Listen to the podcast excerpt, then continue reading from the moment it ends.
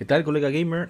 Esto es The Geon Gamer Podcast. Gracias por acompañarnos en este podcast de videojuegos en el cual tratamos en el lado A temas de actualidad de algunos juegos retro, así como lo que hemos jugado en la semana, y en el lado B, pues tratamos un tema específico con invitados generalmente, así que de nuevo gracias por darle a play a este podcast y espero que lo disfrutes. Y vamos a empezar inmediatamente con The Young Gamer Podcast. El gaming nos une.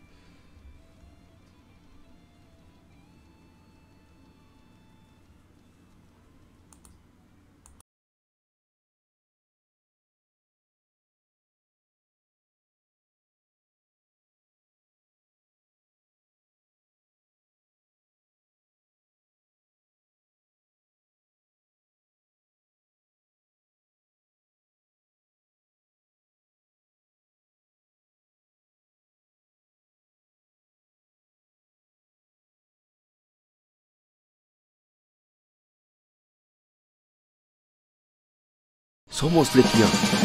Somos Gamer. Legión Gamer Podcast. El gaming nos une.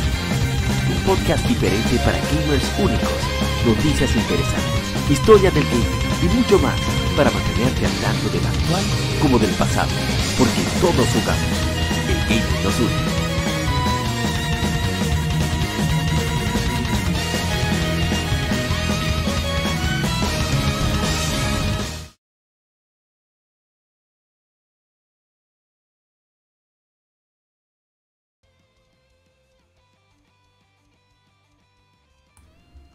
¿Qué tal, colega gamer? Soy Yapa y como siempre un privilegio que nos acompañes en este podcast. Ahora el episodio número 129 de Legion Gamer Podcast. Vamos a tener muchas informaciones que compartir debido a lo emocionante que ha sido el Nintendo Direct, en mi opinión, de los mejores que se ha visto en la historia, o por lo menos de los mejores en muchísimo tiempo. Bien condensado, con muchos juegos de calidad y, y eso me ha alegrado bastante. Y bueno, Quiero decir, tenemos también en el lado B lo que sería una discusión, no una discusión, una conversación sobre el PlayStation Vita por su décimo aniversario. Tuvimos invitados a un queridísimo amigo, mi hermano Ryuxo, de aquí de República Dominicana, colega gamer, uno de los que inició con este podcast.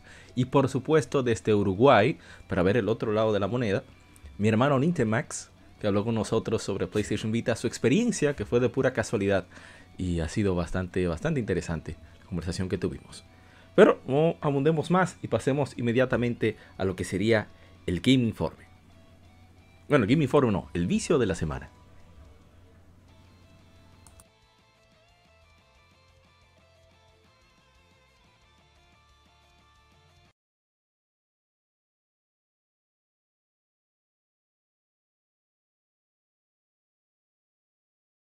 Vicio semanal. Comentamos los títulos y demos que jugamos recientemente.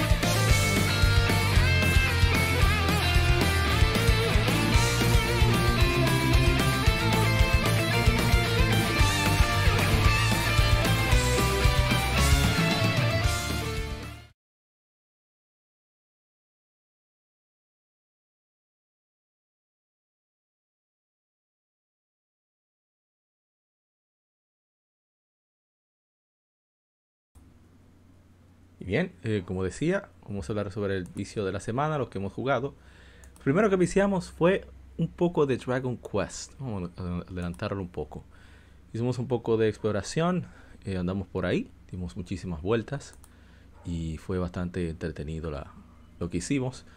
Eh, estábamos haciendo mucho lo que sería lo de crear la, la super espada de, de, de, creo que se llama Super Starlight Sword bastante incómoda de hacer, debo decir, hasta lo más incómoda que hemos hecho. No pusieron, pudimos siquiera lograrlo, lograr realizarla al máximo, pero eh, se hizo el trabajo, ¿no? Que es lo importante. Y, y bueno, yo no sé si se está apreciando en el stream realmente lo de Dragon Quest, pero eh, andamos de, de aquí para allá todo el tiempo tratando de conseguir lo más posible. Y fue bastante, bastante entretenido. Eh, todavía seguimos eh, preparándonos debido a que estamos haciendo el reto de del gran rey de Sardrust. Bastante incómodo. Debido a que son batallas en condiciones específicas. Hay que terminar una cierta cantidad de turnos. puede ser que pongan alguna otra cláusula.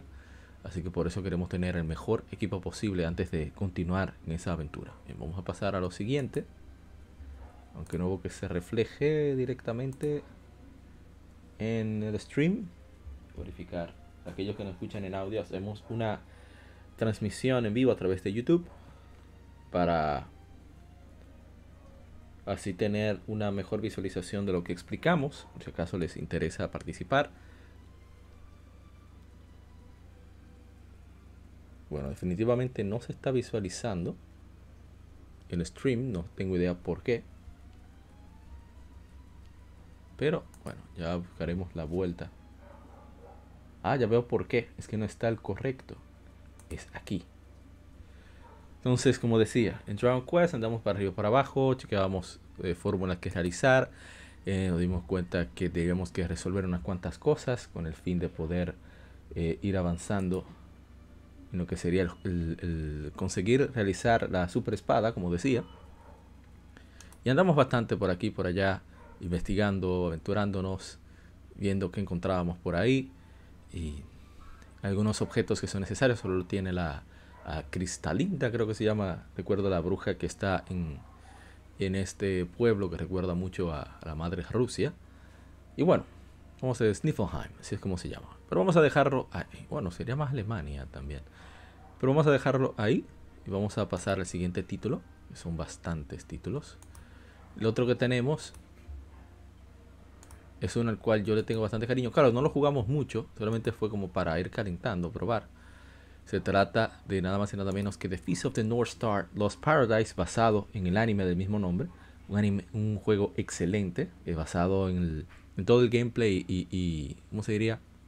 La forma en la que está hecho Yaxa, con unos elementos más, como vehículo y demás. No obstante, el juego es muy, muy divertido. Eh, no puedo decir que sea difícil, tiene sus, momentos de reto, pero generalmente eh, es bastante aceptable. Yo siempre lo pongo en hard o sea, pero no encuentro juegos que sean tan incómodos de jugar. Y tiene un reguero de minijuegos, según los juegos clásicos de Sega. Es un mundo abierto, pero bien condensado.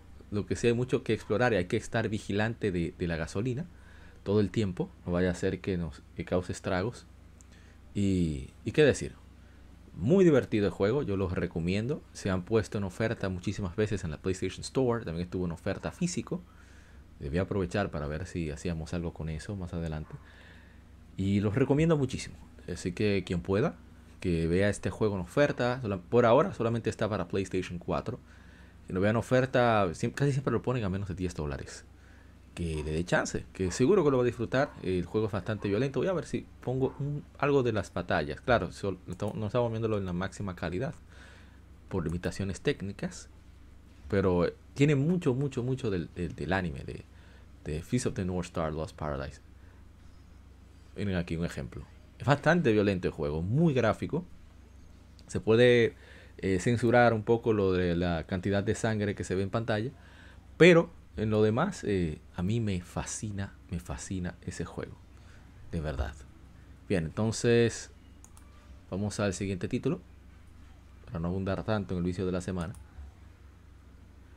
Este es un juego que decidimos iniciar porque lo estamos haciendo de manera eh, en conjunto. No estamos jugándolo solo.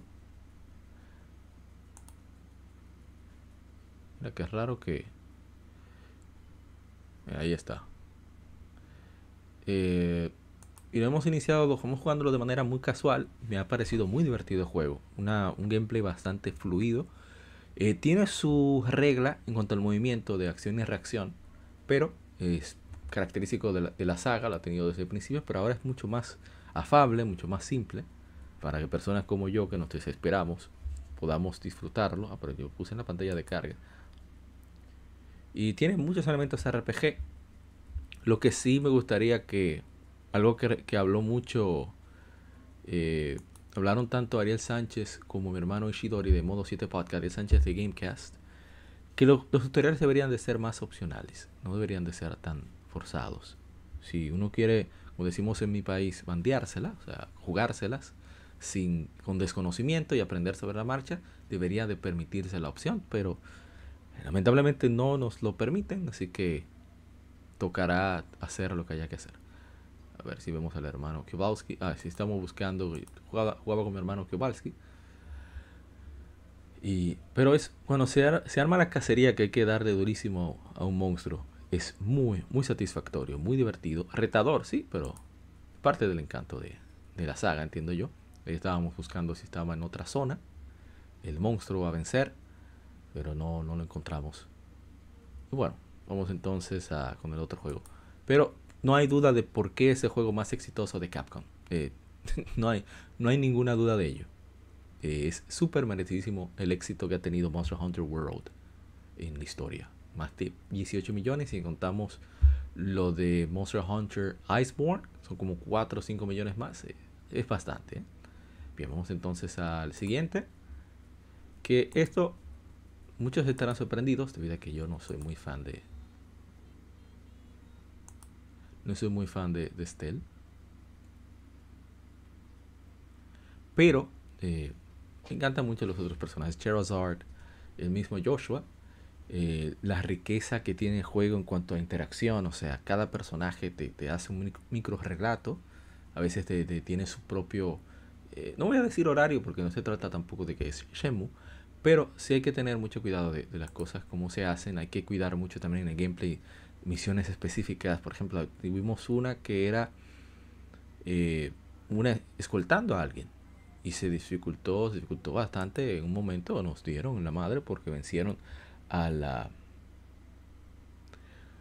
vencieron a la persona que teníamos que cuidar y eso hizo bastante más incómodo el, el poder avanzar en Homer. Ahí tenemos la, la persona que, es, que tenemos que escoltar o el paquete, como lo dicen muchos.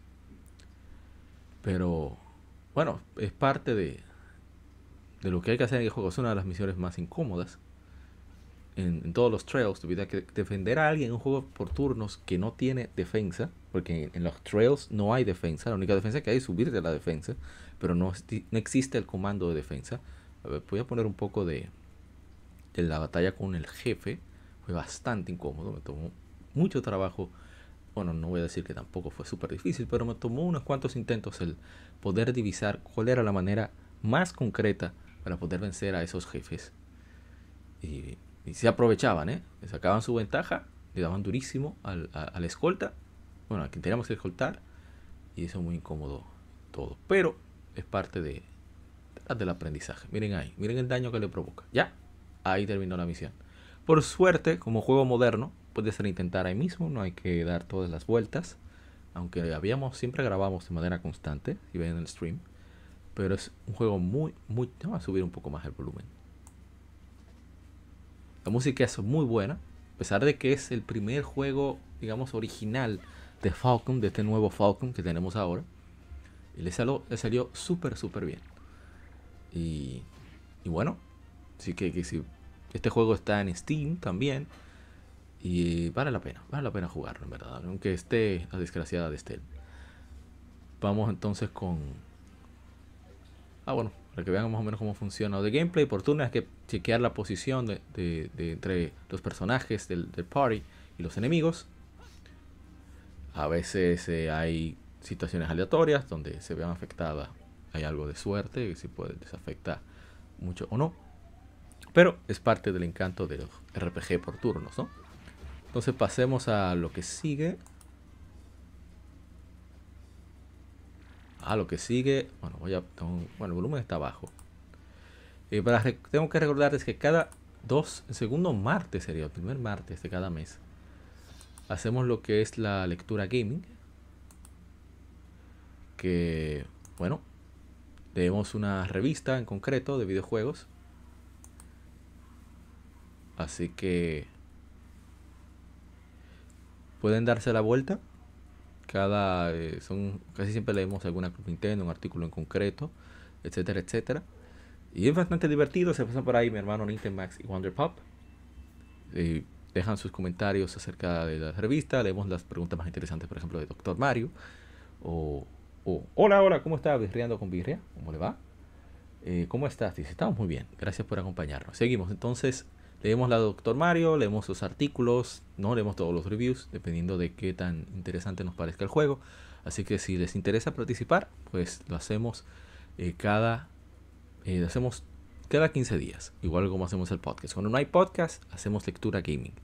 Que vamos a seguir con Club Nintendo este mes debido a que se fue, bueno, vamos a ver en las efemérides por qué vamos a leer la Club Nintendo con portada de ese juego en concreto. Entonces, lo otro que jugamos es mi vicio actual, ¿eh? debo admitir que es mi vicio actual. Eh, se trata de Horizon Zero Dawn. Bueno, ya está el hype por Horizon.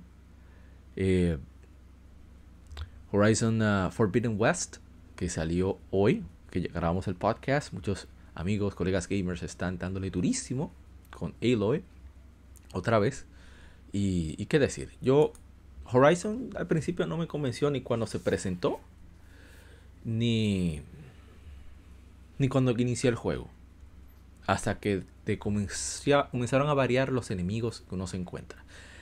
Y vi que, aunque las historias no me convencieron mucho que digamos, ni el personaje. O sea, lo visual ahí lo está bien, pero como personaje no, no puedo decir ni que me encariño ni nada. Pero el gameplay está súper, súper, súper pulido. O sea, el gameplay es sencillo, prácticamente tiene dos mecánicas diferentes, la de disparos y la de los golpes físicos, melee, que son bien puntuales, así no se debe hacer mil.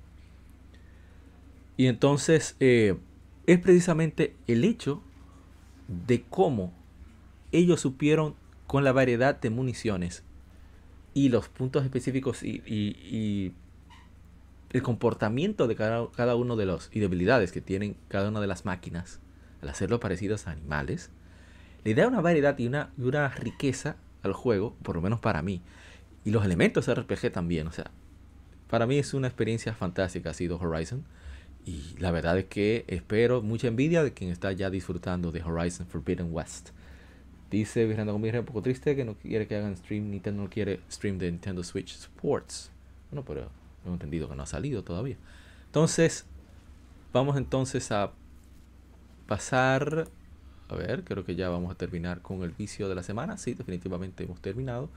Así que eso es lo que hemos viciado. Como ven, no, fue, no hubo mucha variedad. Me he centrado más en Horizon. Estamos jugando el DLC de eh, Frozen Wilds. Y ahí estábamos haciendo lo que serían el, reto de cacería. Que para mí es divertidísimo. Y la verdad es que quien no, que no le ha dado chance a Horizon todavía, pues eh, que lo piense. Que es una bonita experiencia. Es una experiencia bastante agradable sobre todo en lo jugable y en lo visual. O sea, ese juego me ha dejado súper sorprendido en lo que respecta a cómo se ve y, cómo lo que transmite con, con, sus encantos visuales. Y bien, ya aquí terminamos el vicio de la semana y vamos entonces a pasar a lo que sería, ah, que hoy hay un test de Nintendo Switch Sports, dice mirando con birra. Sí, tienes razón. No, no lo sabía, no estoy tan, tan al pendiente de, de lo que pasa tanto, tanto, tanto con Nintendo, más allá de los RPG. Vamos entonces a pasar a lo que sería el Game Informe. Se muevan y continuamos con más de Legion Gamer Podcast. El gaming nos une.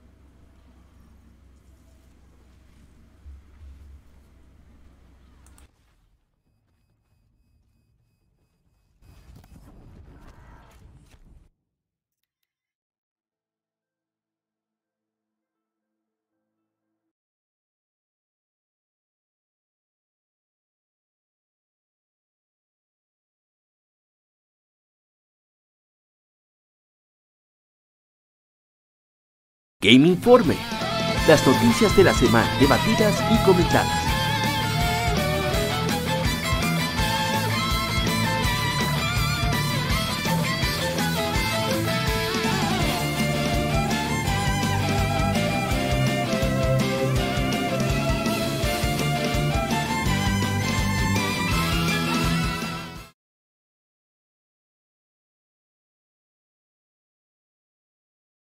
Bien, arrancamos con el Game Informe. Un momento, me falta preparar algo. Y hay muchas informaciones que compartir el día de hoy. Estas dos semanas han sido súper jugosas. Ha sido un, una, ¿cómo se dice? Un muy rico inicio de año. Bueno, con Pokémon Arceus Legends. Con Legends Arceus y también el, el Horizon Forbidden West. Y bien, comenzamos con las informaciones directo de Nintendo Direct. Usamos kematsu.com como fuente de las informaciones. Y lo primero que tenemos, subir un poco más el audio. Ay, perfecto. Primero que tenemos es que la editora Nintendo de desarrolladora Mercury Steam de España han lanzado una actualización gratuita para Metroid Dread que agrega dos nuevos modos de dificultad. Y una segunda actualización continuará en abril que agrega el modo Push Bus Rush. Es muy popular entre speedrunners, incluso está en Ease y en otros juegos. Aquí están los detalles. ¿eh? Una actualización gratuita se lanza hoy para Metroid Dread. O sea, cuando esto te hace, a ver, a ver, a ver, cuando es la noticia, del 9 de febrero, o sea, hace más de una semana. Eh, una vez causa que el juego termine en el modo Dread, modo dificultad Dread. Y si eres nuevo a la serie Metroid, saca ventaja de una recuperación incrementada con un nuevo modo de dificultad de novatos. Así que parece excelente. Hay un modo ya es un modo de dificultad para, sobre todo, para los colegas, bueno, colegas no, para los reporteros de videojuegos, para los periodistas, perfecto para ellos. Bien, seguimos con la siguiente información, debido a que es bastante, vamos a tratar de comentar menos. Algo que me encantó que se anunciara, bueno, no soy fan, pero más variedad de contenido, que se anunciara en el Nintendo Direct fue que la editora Forever Entertainment y la desarrolladora Megapixel Studio anunciaron Front Mission First Remake y Front Mission 2 Remake para Nintendo Switch. Front Mission First Remake se lanzará este verano, seguido de, la secuela en una fecha posterior. Ambos tendrán inglés, japonés, francés, español, italiano, alemán, portugués, polaco y chino amplificado como opciones de lenguaje. En el año 2090, los conflictos del mundo se luchan usando máquinas gigantes de guerra llamadas Wanzers. la isla Huffman es el único lugar donde la Unión Cooperativa de Oceanía y los estados continentales unificados comparten una frontera en tierra, en un conflicto eh, caliente. Eh, un, platón, un platón de reconocimiento liderado por el capitán Roy Clive está, es asignado a investigar eh, una planta de municiones de la UCS, son atacados por Wanzers de la UCS, eh, llevando, iniciando una serie de eventos que pone a toda la isla en guerra. La prometida de Roy, la teniente Karen Meir, eh, se pierde en la acción. Es una historia adulta, protagonistas no máquinas. Front Mission es, el, es, un, es un clásico del género de RPG táctico japonés, finalmente disponible en todo el mundo. Excelente. Bien, vamos entonces con lo que sigue. A ver. Splatoon 3 llegará para Nintendo Switch este verano, anunció Nintendo. Eh, Nintendo también mostró la siguiente ola del modo cooperativo Salmon Run en Splatoon 3, el cual incluye nuevos modos. Nuevo trailer eh, que incluye al Salmonite gigante, eh, uno nunca antes visto al final del video. El trailer disponible para que quiera verlo. Y bueno, vamos entonces a la siguiente información. Esto fue lo que una de las cosas que más me alegraron y es que la editora Nintendo, la desarrolladora Next Level Games han anunciado Mario Strikers Battle League para Nintendo Switch. Se lanzará el 10 de junio, presentando eh, Strike, un deporte eh, parecido al fútbol, 5 contra 5 sin reglas para hacer lo que te dé la gana para ganar. Eh, Trata de tener la mayor cantidad de goles al atacar a los enemigos, taclearlos, usando objetos y usando tiros especiales. Super, la serie de Super Mario, eh, personas, eh, personajes de la serie de Super Mario como Peach, Toad y Yoshi eh, ponen, sus clavos y estadísticas para meterse a la cancha y nada los detendrá para marcar. personaliza a tus personajes, para que la redundancia, con equipo que pueden aumentar sus estadísticas y apariencia lleva a la batalla online o pasa la pelota a jugadores localmente, solo cuídate de la malla eléctrica. Eso es parte de lo divertido de Super Mario Strikers. Y ahora llega por fin, después de dos generaciones, bueno, una generación, si contamos Nintendo Switch como parte de la octava generación, bueno, una generación, no lo tuvimos en Wii U. Y por fin vuelve Nintendo Switch. Y se ve bastante bien el juego. ¿eh? Next Level Games ya ha tenido bastante experiencia después de dos Super Mario Strikers y por supuesto no podía quedarse los dos excelentes Luigi's Mansion. Qué bueno que por fin Next Level, Games han vuelto a la carga con Super Mario Strikers, que hay que recordar que la experiencia de ellos en juegos de deportes, por lo menos Steel Arcade, viene de una NHL Blitz que hicieron hace un tiempo. ¿Era una NHL o una NFL? Ahora no recuerdo bien. Creo que era NHL, porque son canadienses y ese es el deporte de, allá de Canadá. Excelente que, que se pueda. Miren, que pueden unirse hasta 20 Strikers online, competir contra otros clubes por puntos. Eso está genial que se implemente un modo online lo más robusto posible. También con hasta 8 jugadores en un Nintendo Switch, eh, ya sea en modo local inalámbrico u online. Excelente. ¿eh? Cuatro jugadores en cada equipo.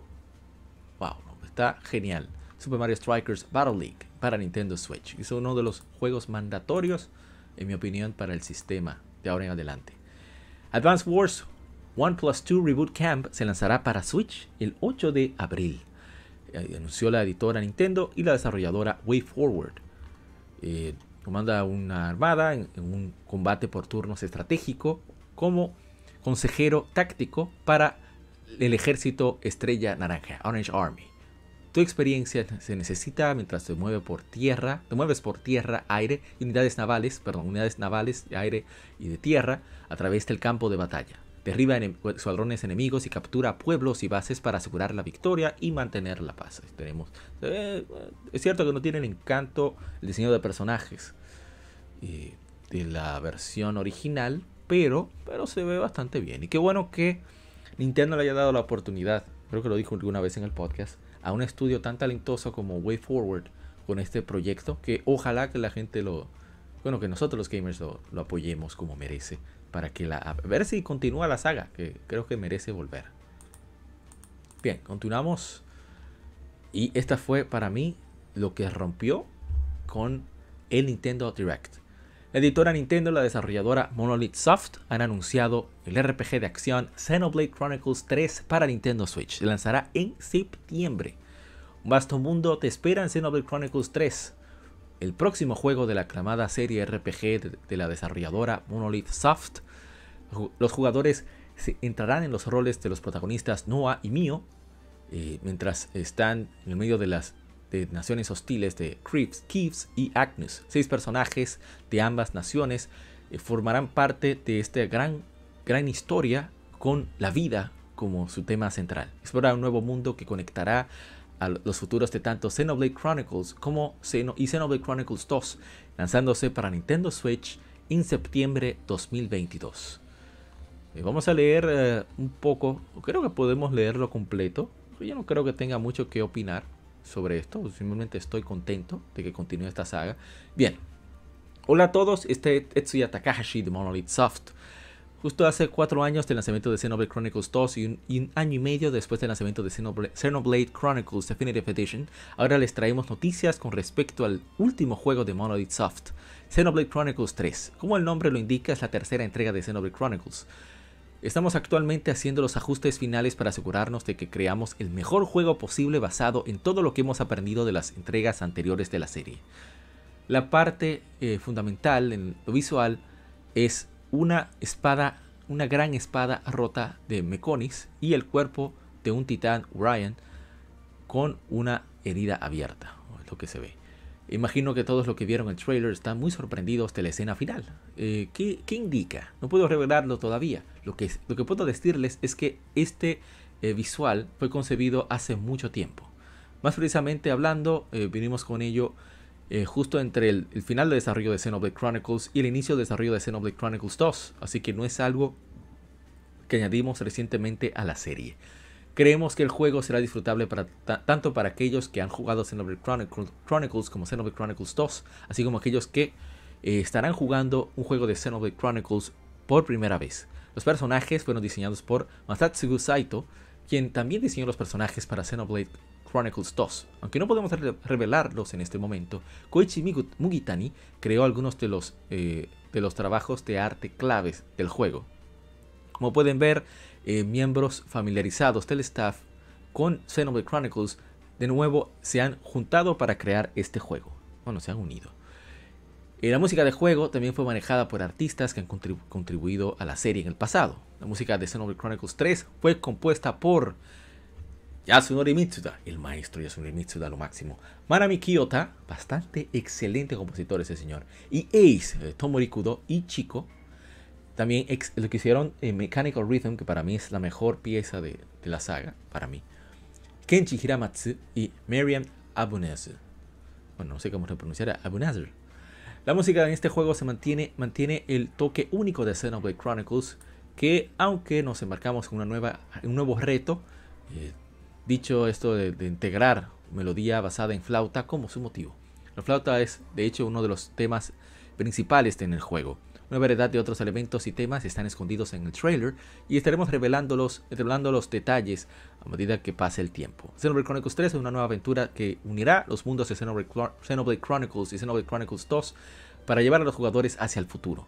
Aunque todavía hay, queda algo de tiempo antes del lanzamiento del juego, espero que eh, lo tengan pendiente excelentes palabras del maestro Tetsuya Takahashi. Eh, pero no ver, a ver, sino ah, fundador de Monolith Soft, creador de Xenogears. Uno era el director gráfico de Chrono Trigger. Eh, ¿Qué más? Director de, Bueno, no director, uno de los productores de Chrono Cross. Bueno, sí, fue director de Chrono Cross. Eh, ¿Qué más? Xenosaga. Y creo que no, no podemos olvidar Evaten Kaitos, o sea, el hombre es un maestro del género y creo que hay que tomar en cuenta lo que dice.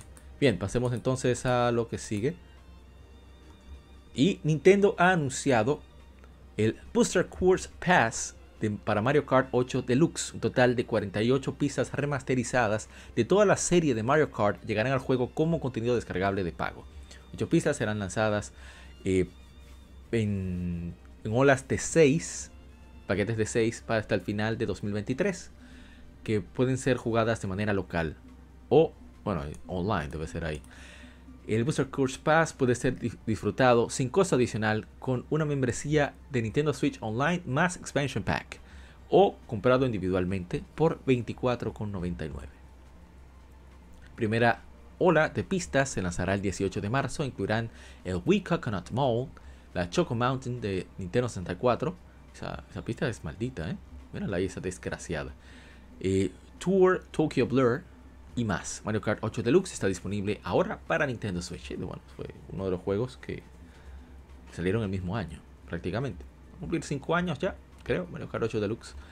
Y qué decir, eh, um, el precio lo encuentro un poco, considerando el éxito que ha tenido Mario Kart 8, encuentro un poquito por encima de lo que debería estar. Podría estar fácilmente a 15, 14.99 o hasta 19.99.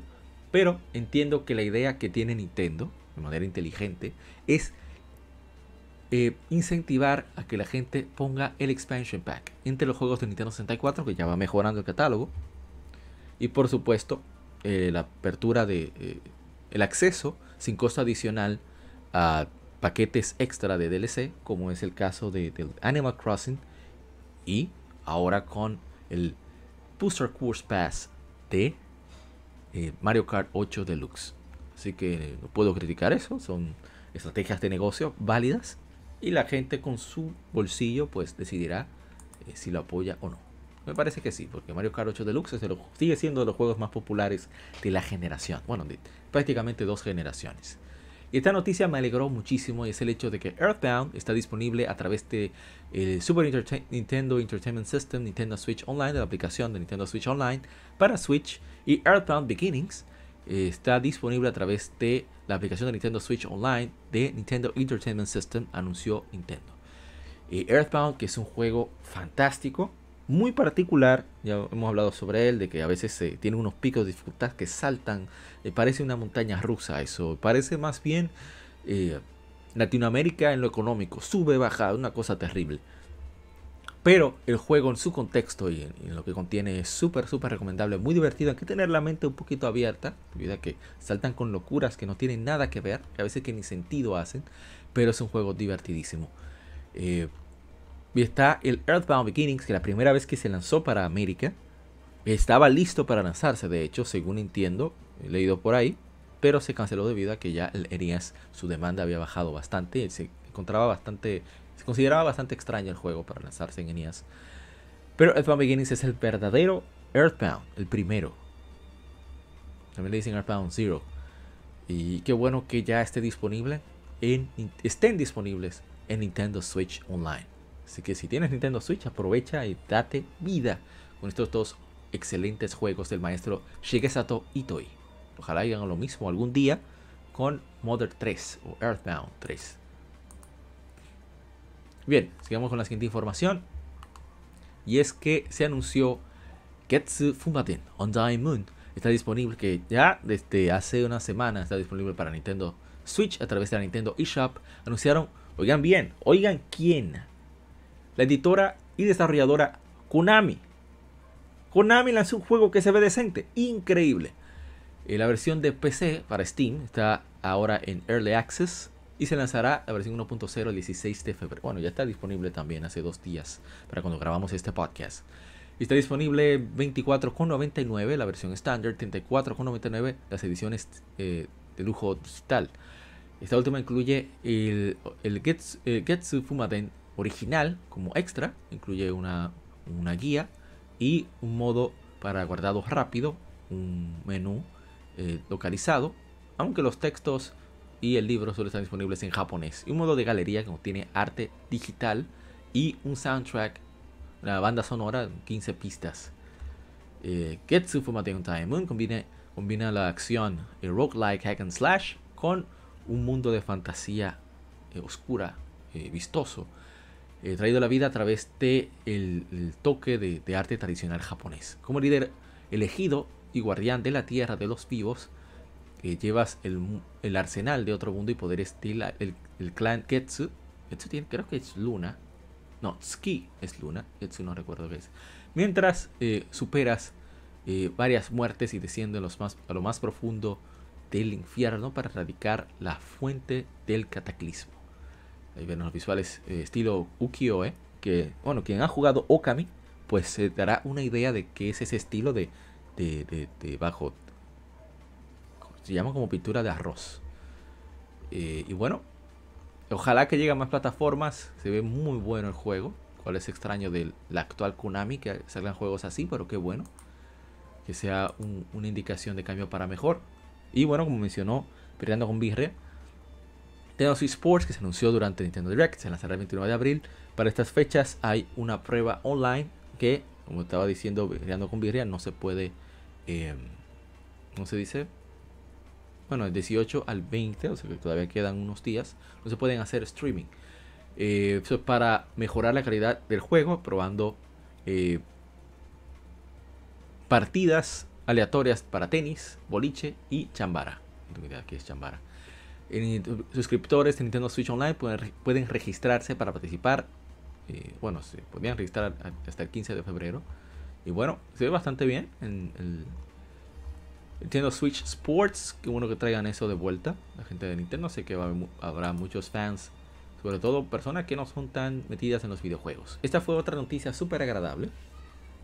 Square Enix anunció un remake HD 2D del juego lanzado en septiembre del 94 para Super Famicom Live Alive para Nintendo Switch. Live Alive, creo que se llama Live Alive.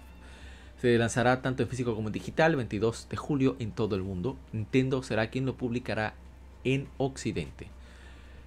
Eh, en Japón estará más caro, será casi unos, aproximadamente unos 80 dólares. Y una, la versión estándar y la versión de edición de colección por 200 dólares aproximadamente. Eh, a ver, a ver, habrá unos modelos en la edición de colección. Que incluirá soundtrack, manual y una bolsa de mano. Se ve bastante bien el juego. ¿eh?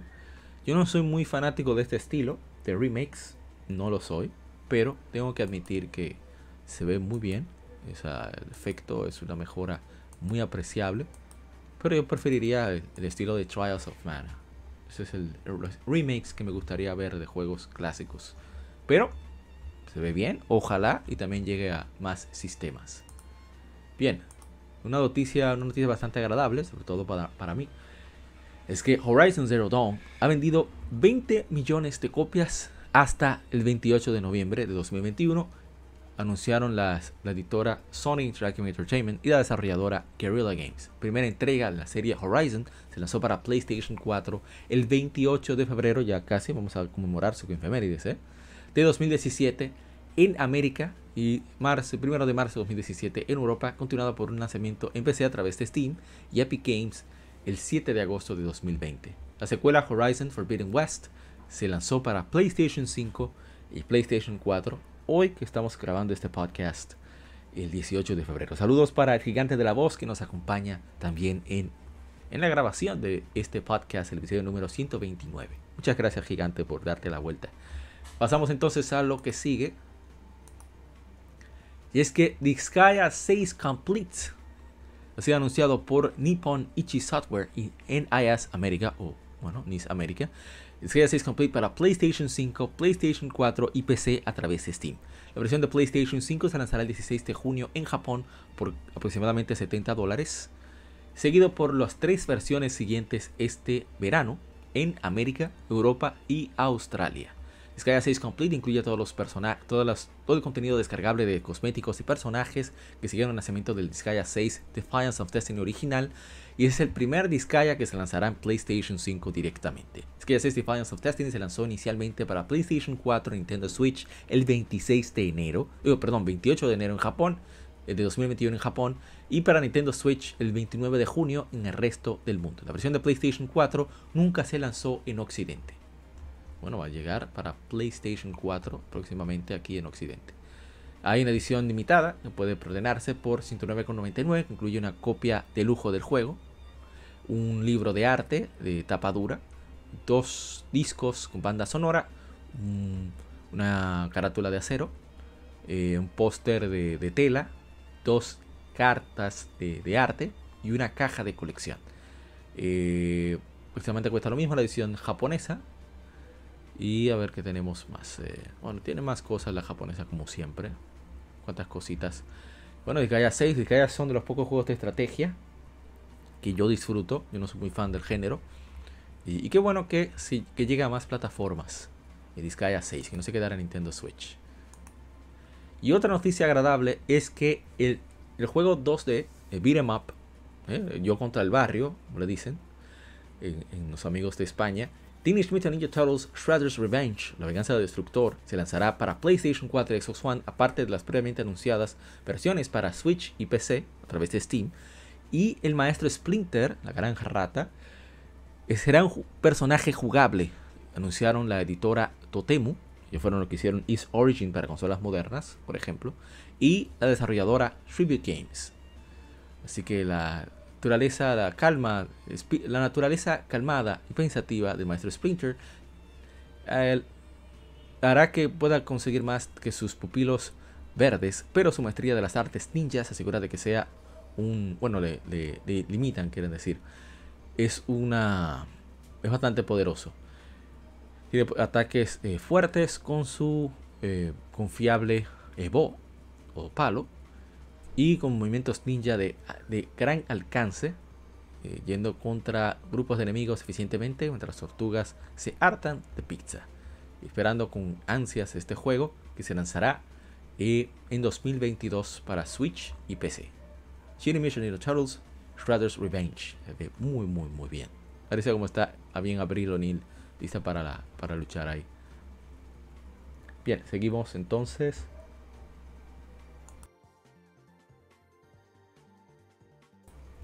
Vamos entonces con, lo que sigue.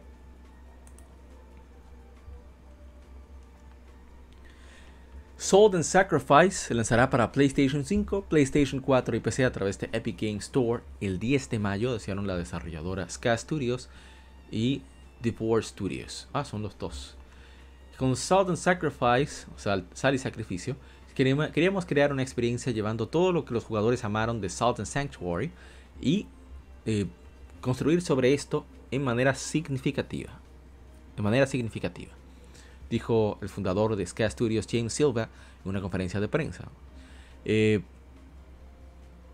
desea que planees enfrentar a los magos solo o llamar amigos para cooperativo o ir a, través del reino Alterstone como un invasor, eh, jugador contra jugador, And Sacrifice ofrece algo para todos. No podemos esperar llevar el juego a PlayStation 5, PlayStation 4 y Epic Game Store el 10 de mayo.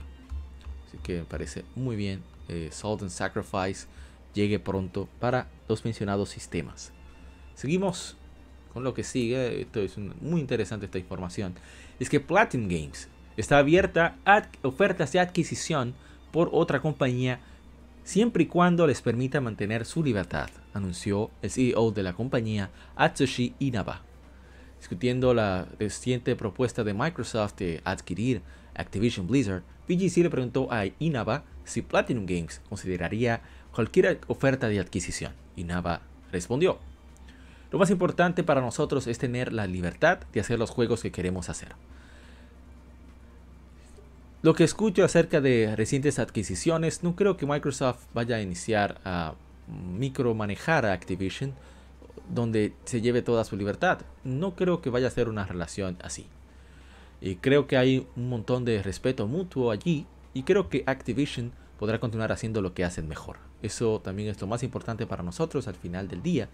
Eh, cualquier forma que, que nos lleve a nosotros y a la compañía. Así que no rechazaría nada mientras nuestra libertad todavía se respete. Nava también dijo que es extraño que no hayan tantas uniones y adquisiciones en Japón como hay en el resto del mundo. Concuerdo de que no ves un montón de adquisiciones en Japón y personalmente pienso que es extraño, eh, dijo Inaba. Para algunos, estas grandes compañías con todo el dinero a veces crees, eh, vamos, compra algunos de nosotros, eh, ya. No se siente extraño ver que las compañías japonesas sean tan pasivas todo el tiempo. El siguiente título para The Platinum Games es el, el publicado por ellos mismos, el shoot'em up Soul Cresta, que se lanzará para PlayStation 4, Switch y PC a través de Steam el 22 de febrero. Después de eso, el RPG de acción cooperativo, publicado por Square Enix, Babylon's Fall, que se lanzará para el sistema para sistemas PlayStation 5, PlayStation 4 y PC a través de Steam el 3 de marzo. Eh, parece no sé, no sé si cualquiera que tenga que desembolsar esa cantidad esté realmente dispuesto a dejarles toda la libertad. imagino que habrá algunas cláusulas por ahí. Debido a que Platinum Games lamentablemente no es una, a pesar de todo el talento y la calidad de los juegos que ellos producen, no es un estudio que produzca tanto dinero lamentablemente. La gente no le hace mucho caso a los juegos que hace Platinum Games a pesar de la gran calidad que tienen. Es lamentable, pero es así.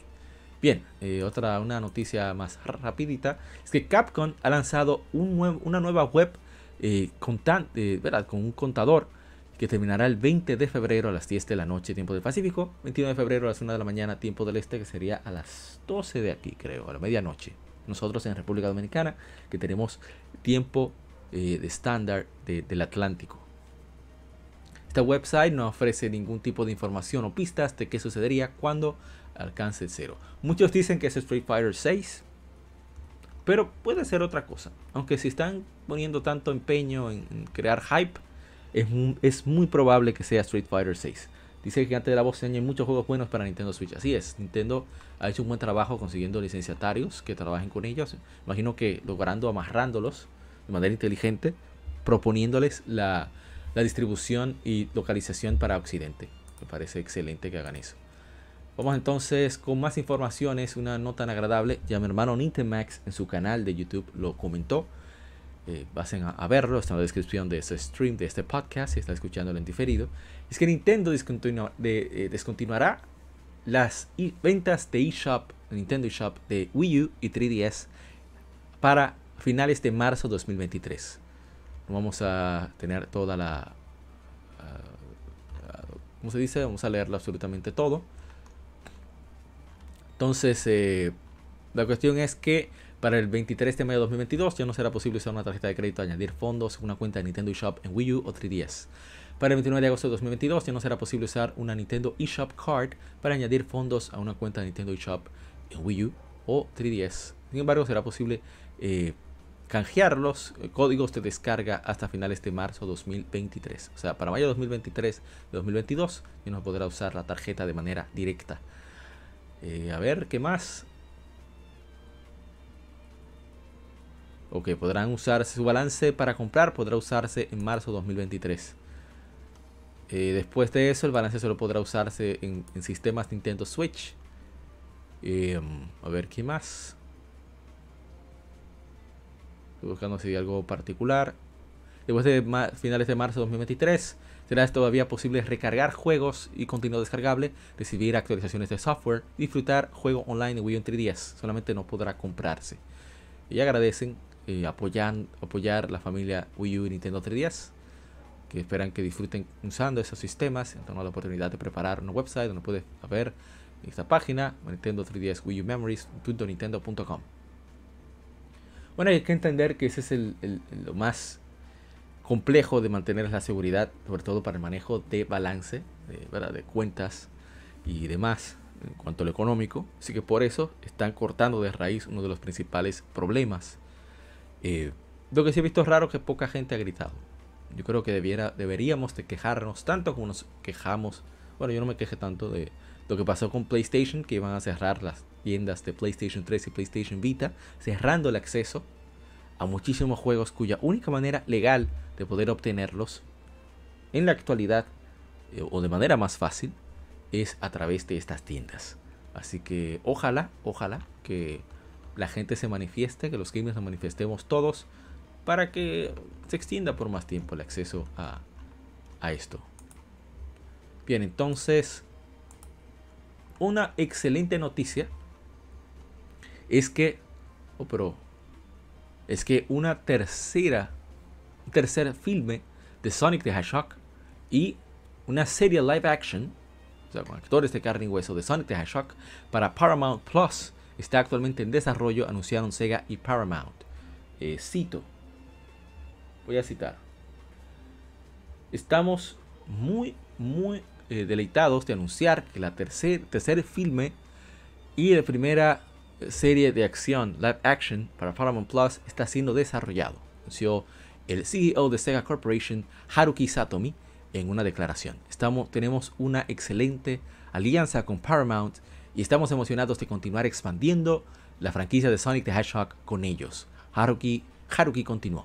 2022 eh, está, está forjando, fue pareciendo ser un año significativo para la franquicia con el segundo filme siendo lanzado en este abril, así como Sonic Frontiers, el videojuego, el título de videojuego tan anticipado que llegará para las fiestas de este año. Sonic ha sido un fan eh, un favorito de los fans en todo el mundo por más de 30 años. Esperamos continuar trayendo momentos memorables, momentos y experiencias memorables para ellos por los próximos años. Y sí, y está bastante bien lo de Sonic. ¿eh? Estoy esperando mucho el juego. Eh, la serie de acción será de Knuckles, quien pretende estrenarse el 8 de abril con la película Sonic the Hedgehog 2, con Idris Elba, quien realizará el papel de Knuckles. Esta serie se estrenará en 2023. Excelente. Vamos entonces a la siguiente información. Estoy cerrando el Game Informe, bastante largo el informe este año. ¿eh? Digo, este año no, este mes, como advertimos. Y es que eh, Take Two, Interactive Software, eh, o sea, 2K y Netflix han anunciado una adaptación en filme de Bioshock, la franquicia de videojuegos Bioshock. ¿Qué saldrá de ahí? No lo sé. ¿Quién sabe? Ojalá que sea de, calidad. espero que, bueno, no está involucrado ya Levine, el, creador de Bioshock, pero ojalá que sea un juego, bueno, un juego no, perdón, una serie, película, lo que sea, excelente. Y entonces continuamos con la penúltima información para este episodio. Es que Cyberpunk 2077 ya está disponible para PlayStation 5 y Xbox Series junto con eh, la prueba gratis entonces anunciaron la, anunció la desarrolladora CD Projekt Red. A usuarios que tengan la versión de PlayStation 4 o Xbox One podrán eh, pues, descargar la mejora de las nuevas versiones completamente gratis. La versión 1.5 de actualización también está disponible en todas las plataformas, incluyendo PlayStation 4, Xbox One y PC a través de Steam, Epic Games y GOG, GOG e, e inclusive Stadia, que ni Google pronuncia eso, Stadia o Stadia como le dicen. Esta prueba gratuita solamente está disponible en PlayStation 5 y Xbox Series. Incluye todas las actualizaciones introducidas en la, versión, en la actualización de 1.5, todas las mejoras. Y te permite jugar Cyberpunk 2077 por 5 horas desde el inicio del juego. Así que está muy bien eh, que haya mejorado. Ojalá que ya esté disfrutable y bueno, que salga lo más mejor posible. Y para cerrar, miren, miren qué belleza, ¿eh? La editora Atlus y la desarrolladora Vanillaware, mi querida Vanillaware, han lanzado un nuevo trailer para la versión de Nintendo Switch de 13 Sentinels Aegis Rim, subtitulada Calamities, Calamidades, así como anunciando, anunciaron una eh, pre-orders de la edición física que incluye un paquete de tarjetas extra mientras eh, haya disponible, haya disponibilidad. Así que este juego excelente, ¿verdad? Los creadores de Odin Sphere, Dragon's Crown, entre otros títulos de excelente calidad, pues eh, van incluyendo también, Dios mío, ¿cómo se llama el juego? Muramasa Rebirth, entre otros, bueno, Muramasa, Demon Blade. Así que denle chance, a ver qué les parece. Es un juego particular, no es tan espectacular en el gameplay, en lo visual, como juegos anteriores, pero la trama y la, presentación del juego en sí es 1A. Y bueno, hasta aquí terminamos con lo que sería el Game Informe. Ahora no se mueva, continuamos con más Religion Gamer Podcast. Vamos a pasar a las Game Femérides, pero antes eh, una pequeñita, pequeñita pausa.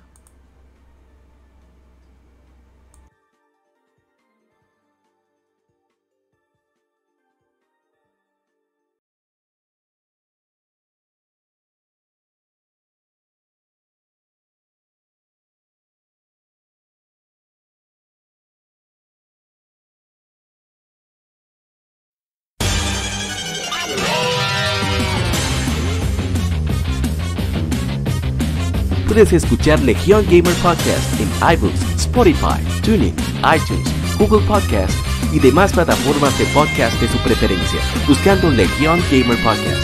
Recuerda seguirnos en las redes sociales como arroba Legion Gamer RD. Visita nuestra página de Facebook para que seas parte de nuestros streams de las Game donde recordamos y jugamos algunos juegos en su aniversario.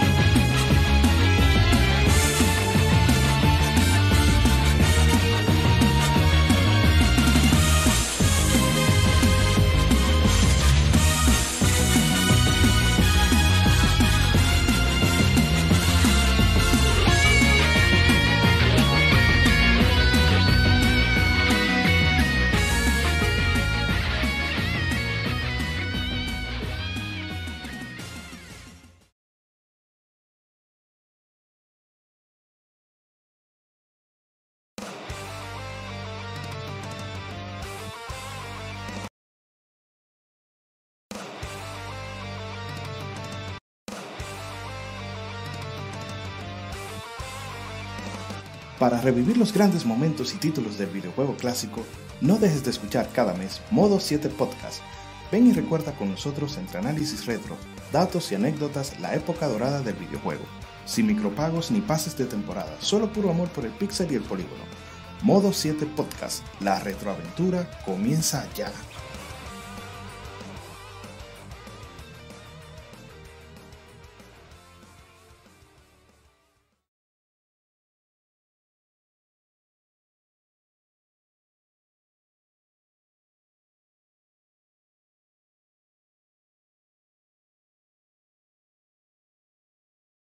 Game Femérides. Juegos y consolas de aniversario son comentados entre hechos y anécdotas.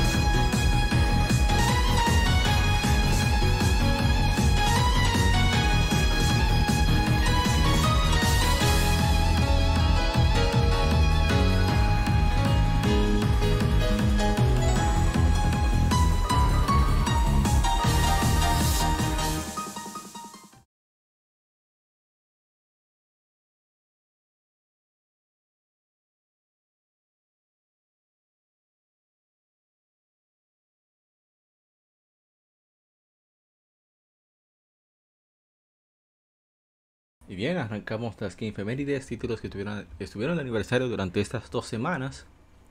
Así que vamos con el primero. Ya pueden ver ahí de cuál se trata. Que lo, ve todo el mundo, menos yo. Ahora sí. Pues eh, jugamos Paper Mario, que estuvo de aniversario. Vamos a leer lo que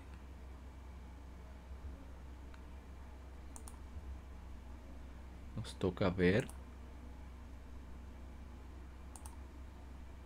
Pero casi no se escucha, ¿eh? Por lo menos veo que no se escucha casi. Vamos a subirlo. en un momento para arreglar desastre que tengo acá. Ahora sí. Pero antes de eso, hay que mencionar algunos que estuvieron de aniversario también. Y unos cuantos comentarios que tuvieron. Eh, hace unos nueve años se lanzó Fire Emblem Awakening, que es un RPG táctico desarrollado por Italian System para 3DS. En los comentarios dice Pablo Naop de Mega Mixtape, de lo mejor de 3DS. Y René Ponce jugando llevo 16 horas. Sebastián Sim Olivia no debe faltar en el catálogo de juegos. Si quieres dejar tu comentario en Gamefemérides, busca el hashtag KingFemérides para que así leamos tu comentario y quieras compartir tu experiencia. Ahora sí, hace 21 años se lanzó Paper Mario, o Mario Story, como se conoció en Japón. Es un RPG desarrollado por Intelligent Systems y publicado por Nintendo para Nintendo 64. Fue relanzado para la consola virtual de Wii en 2007 y Wii U en 2015 y recientemente en 2021 creo que fue para Nintendo Switch Expansion Pack.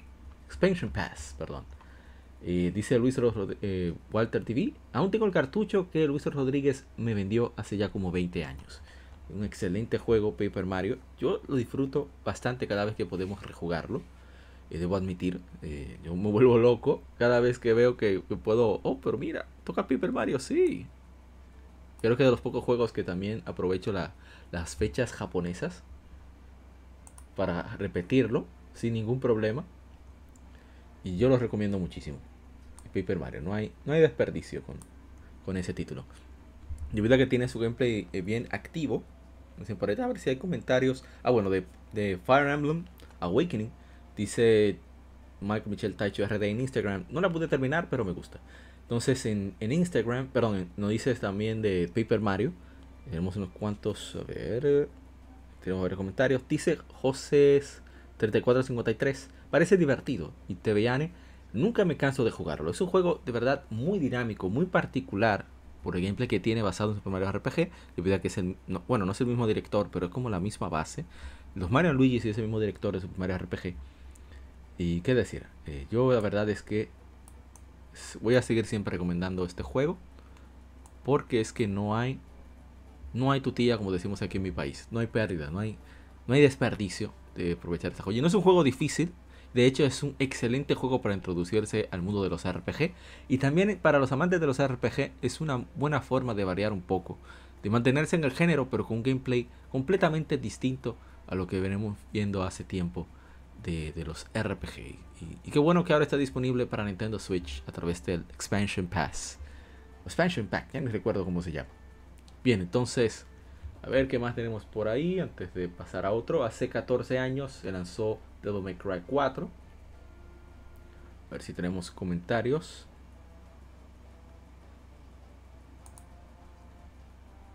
A ver. Devil May Cry 4, comentarios. No, no tenemos comentarios de Devil May Cry 4. A ver qué otro más. Ah, este sí. Este sí hay que ponerlo. Por este va porque va, eh. Muy importante para mí este que sigue.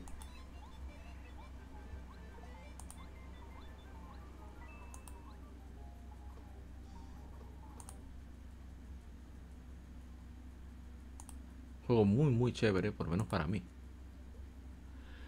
Y hace nueve años se lanzó Sly Cooper Thieves in Time, Ladrones en el Tiempo. Es un juego de plataformas y sigilo. Es el cuarto título de la serie Sly Cooper. Thieves in Time fue lanzado para PlayStation 3 y PlayStation Vita, aunque la serie original fue desarrollada por Soccer Punch Productions para PlayStation 2. Ahora, ¿verdad? Hicieron Ghost of Tsushima, Infamous y demás. Este juego fue desarrollado por Sanzaru Games, quienes portearon los originales a alta definición para PlayStation 3 y PlayStation Vita.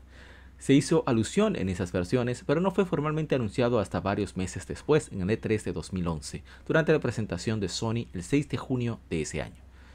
Y qué decir, eh, este juego tiene mucha, mucha magia, mucha calidad. Eh, yo la verdad que me gustaría que continuara esta saga. Yo soy, a mí me encanta Sly Cooper. Eh, es un juego demasiado dinámico, demasiado divertido, en mi opinión. Eh, saben jugar mucho con lo que es el gameplay, elementos un poco, o sea, de aventura clásicos, de buscar, cosas.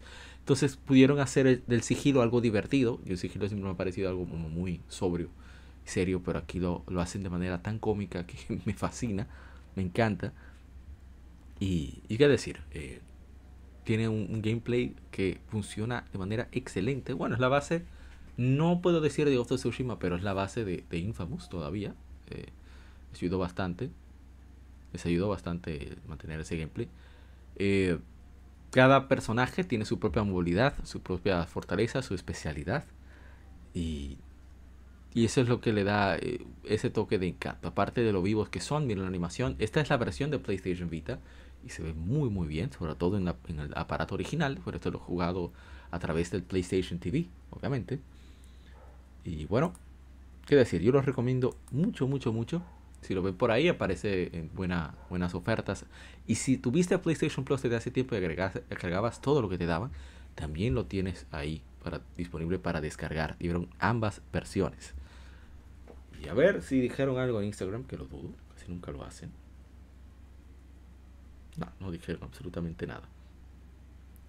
A ver, hace 31 años se lanzó Street Fighter 2, The World Warrior, World Warrior, bien conocido como simplemente como Street Fighter 2. Es un juego de, eh, un juego de, Capcom tan popular, 31 años, dice Nestor Dreamer, mi niñez, Sasect, 31, 31 años ya. Vaya que el tiempo vuela. El juego que revolucionó una industria, la cultura pop y a mucha gente, incluida yo, como pocos. Un excelente juego en la Street Fighter 2 definió los juegos de pelea, definitivamente, para la redundancia. Y qué, qué joyita. A ver qué tenemos por acá. Ah, tenemos unos, cuantas, unos cuantos comentarios más. Ah, bueno, nosotros nos prácticamente nos echaron un, un boche por mencionar Capcom Latam. Capcom Latam es la página oficial de Facebook, presencia oficial en redes de Capcom para Latinoamérica, o sea, en español. O sea, simplemente citamos la página oficial de la región porque se trata de una editora que, que le está dando mucha actividad a sus redes en español y es nuestra forma como decir, bueno, también estamos pendientes de lo que hacen y, para que más gente le conozca. Pero eh, parecer no cayó muy bien entre la gente, me, me dijeron que, que eso confunde, etcétera, etcétera, etcétera. Pero bueno, ¿qué se va a hacer? Cada quien hace lo, lo que cree.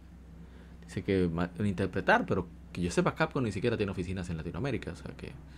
Y hablamos de un juego de hace 31 años. O sea que. No sé cómo desinformaría de esa manera. Pero. Entonces. Eh, el sistema de combos de Fire 2 fue un error benéfico para los juegos de pelea, dice Rod Redgrave. Pero vamos a seguir usando Capcom Latam todas las veces. Eh, quien no le gusta, pues hay más páginas que, que hacen eso de, de lanzamientos históricos. Bien, entonces vamos a continuar. Hace 15 años se lanzó Lunar Nights para Nintendo 10 de Kojima Productions. A ver si tenemos comentarios. Lunar Nights, no tenemos ninguno.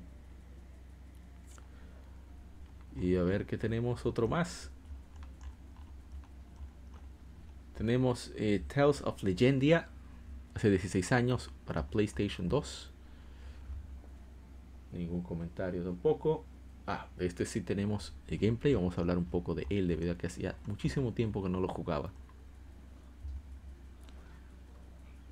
Como ven, hay mucha acción, mucho sigilo, mucha comedia en Sly Cooper Thieves in Time. Y vamos con el siguiente título.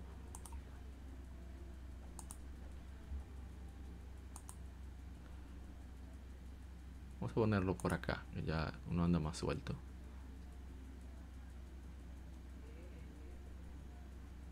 No, por aquí, no sé. A ver, uh, este juego hace 10 años se lanzó Kingdom, Kingdoms of Amalur Reckoning. Es un RPG de acción para Windows, PlayStation 3 y Xbox 360 desarrollado por Big Huge Games y 38 Studios, quienes publicaron junto a EA, o sea, Electronic Arts. Fue el único juego de 38 Studios antes de declararse en bancarrota, lamentablemente. Según tengo entendido, este juego inició como una especie de MMO que buscaron a Todd McFarlane para el desarrollo de personajes, perdón, para el diseño de personajes. El juego es un, o sea, no puedo decir que es particular, es un juego que no tiene nada muy, uh, muy extraordinario en cuanto a su diseño, gameplay y demás, pero su game, su gameplay es bastante funcional, muy bueno Me gusta mucho cómo se visualiza el juego, cómo se puede jugar, se siente muy bien. Debo decir que es de los juegos de acción RPG occidentales que como que tiene una excelente línea. Y o sea, para su época no está nada mal. Este es el, el remaster que saliera para consolas de octava generación. Y es, es bastante divertido. Lo dieron en el PlayStation Plus en caso de tener PlayStation. Y la historia no es que sea gran cosa, ni la exploración, ni nada. Pero yo lo encuentro un juego súper divertido. Y vale la pena eh, pues tenerle, echarle un ojo, como dicen. A ver, no tenemos Oh, dice, que tenemos, sí, tenemos comentario. Dice el Castor X, Crasita. Andrés Carrero 93, un amigo lo tenía en el Xbox, se veía brutal. Ya gracias por los comentarios en Instagram y quienes los compartieron en demás redes sociales. A ver, un buen juego, me sorprendió mucho su plot. Ah, estamos hablando de Hace 8 años fue lanzado Bravely Default, un RPG desarrollado por Silicon Studio para Nintendo 3DS. Eh, dice Andrés Gutiérrez, un buen juego, me sorprendió mucho su trama. Luis Manuel Franjul, mi hermano de, de Hyrule Fantasy, plot twist, default. Muchos giros de trama en ese juego. Entonces vamos al siguiente que vamos a conmemorar con mostrando gameplay. Un momento. Así, ah, toca acá. Toca ponerlo acá. Sé que lo jugamos más tarde este. Debo quitar el otro. Mala mía, mala mía. Y a ver, creo que aquí ya se visualiza.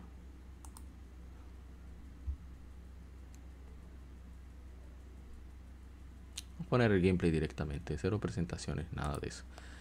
Eh, hace cinco años fue lanzado Nioh. Significa en japonés, puede significar dos reyes, dos demonios. Dos reyes demonios, rey benevolente, guerrero demonio también. Es un RPG de acción desarrollado por Team Ninja y Ko Shibuzawa de Koei Tecmo para PlayStation 4. Para ese sistema lo distribuyó Sony a nivel internacional, mientras, que Koei Tecmo lo lanzó en Japón. Una edición con los DLC fue lanzada el 7 de noviembre de 2017 por Koei Tecmo. Una versión remasterizada fue lanzada para PlayStation 5 el 5 de febrero de 2021, que te otorgan esa versión si tienes las tienes las de PlayStation 4 en físico digital, pues simplemente el sistema te pregunta cuál versión eh, descargar. Entonces, eh, a ver, a ver, a ver. No tenemos comentarios en Facebook, a ver en Instagram, que sí, varios likes que siempre agradecemos. Veamos. Y ni uno tiene que ir, eh, no puede ir muy, muy deprisa, hay que tener cuidado. Uno no sabe por dónde te atacarán.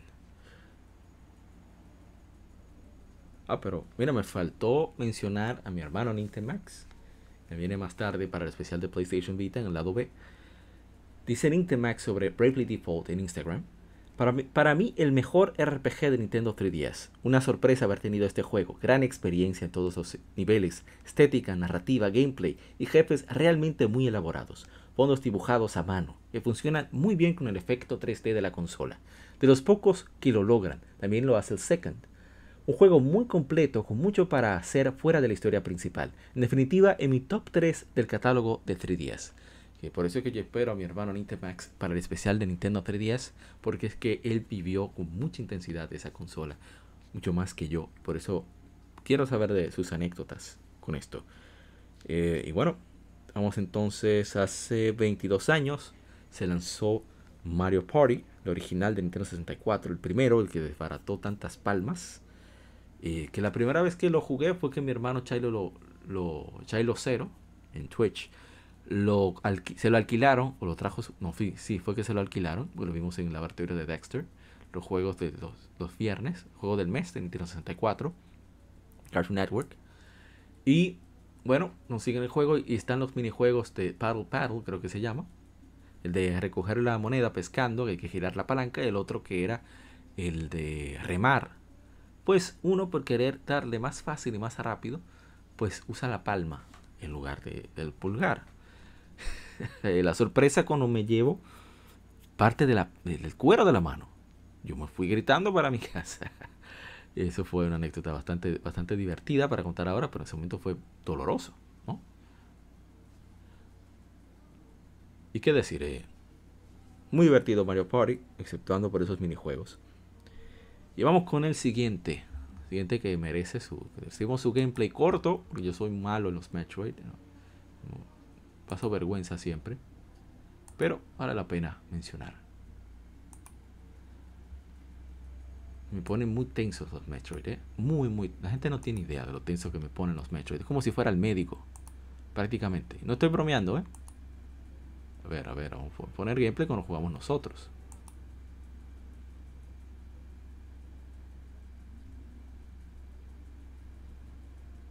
Así, ese soy yo.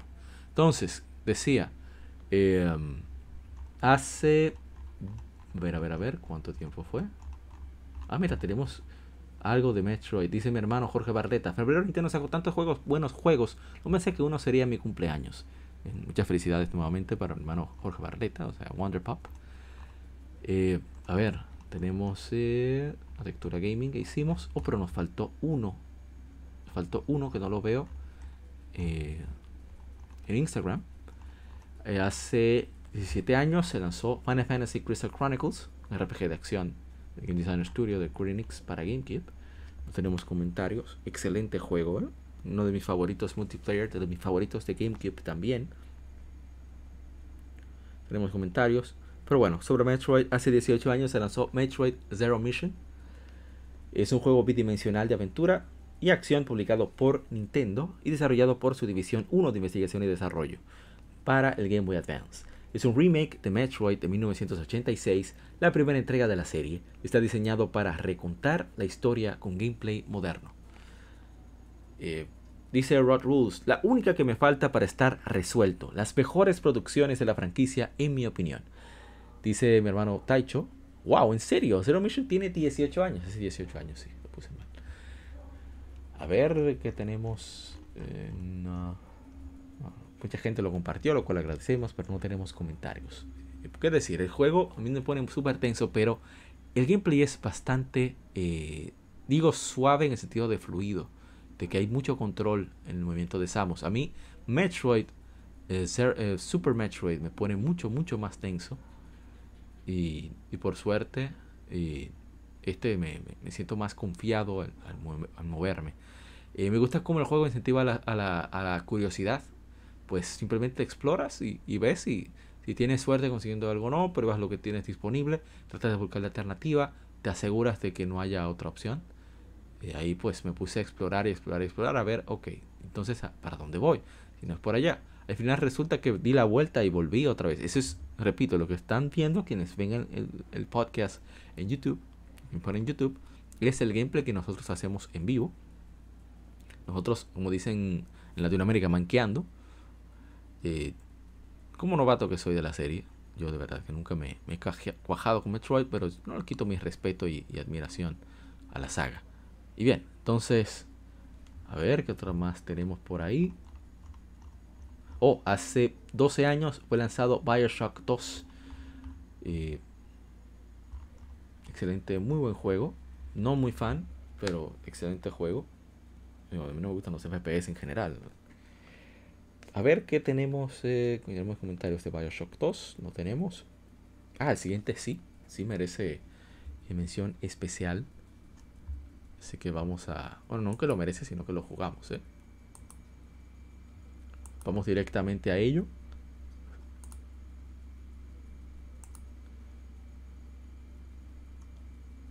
Así que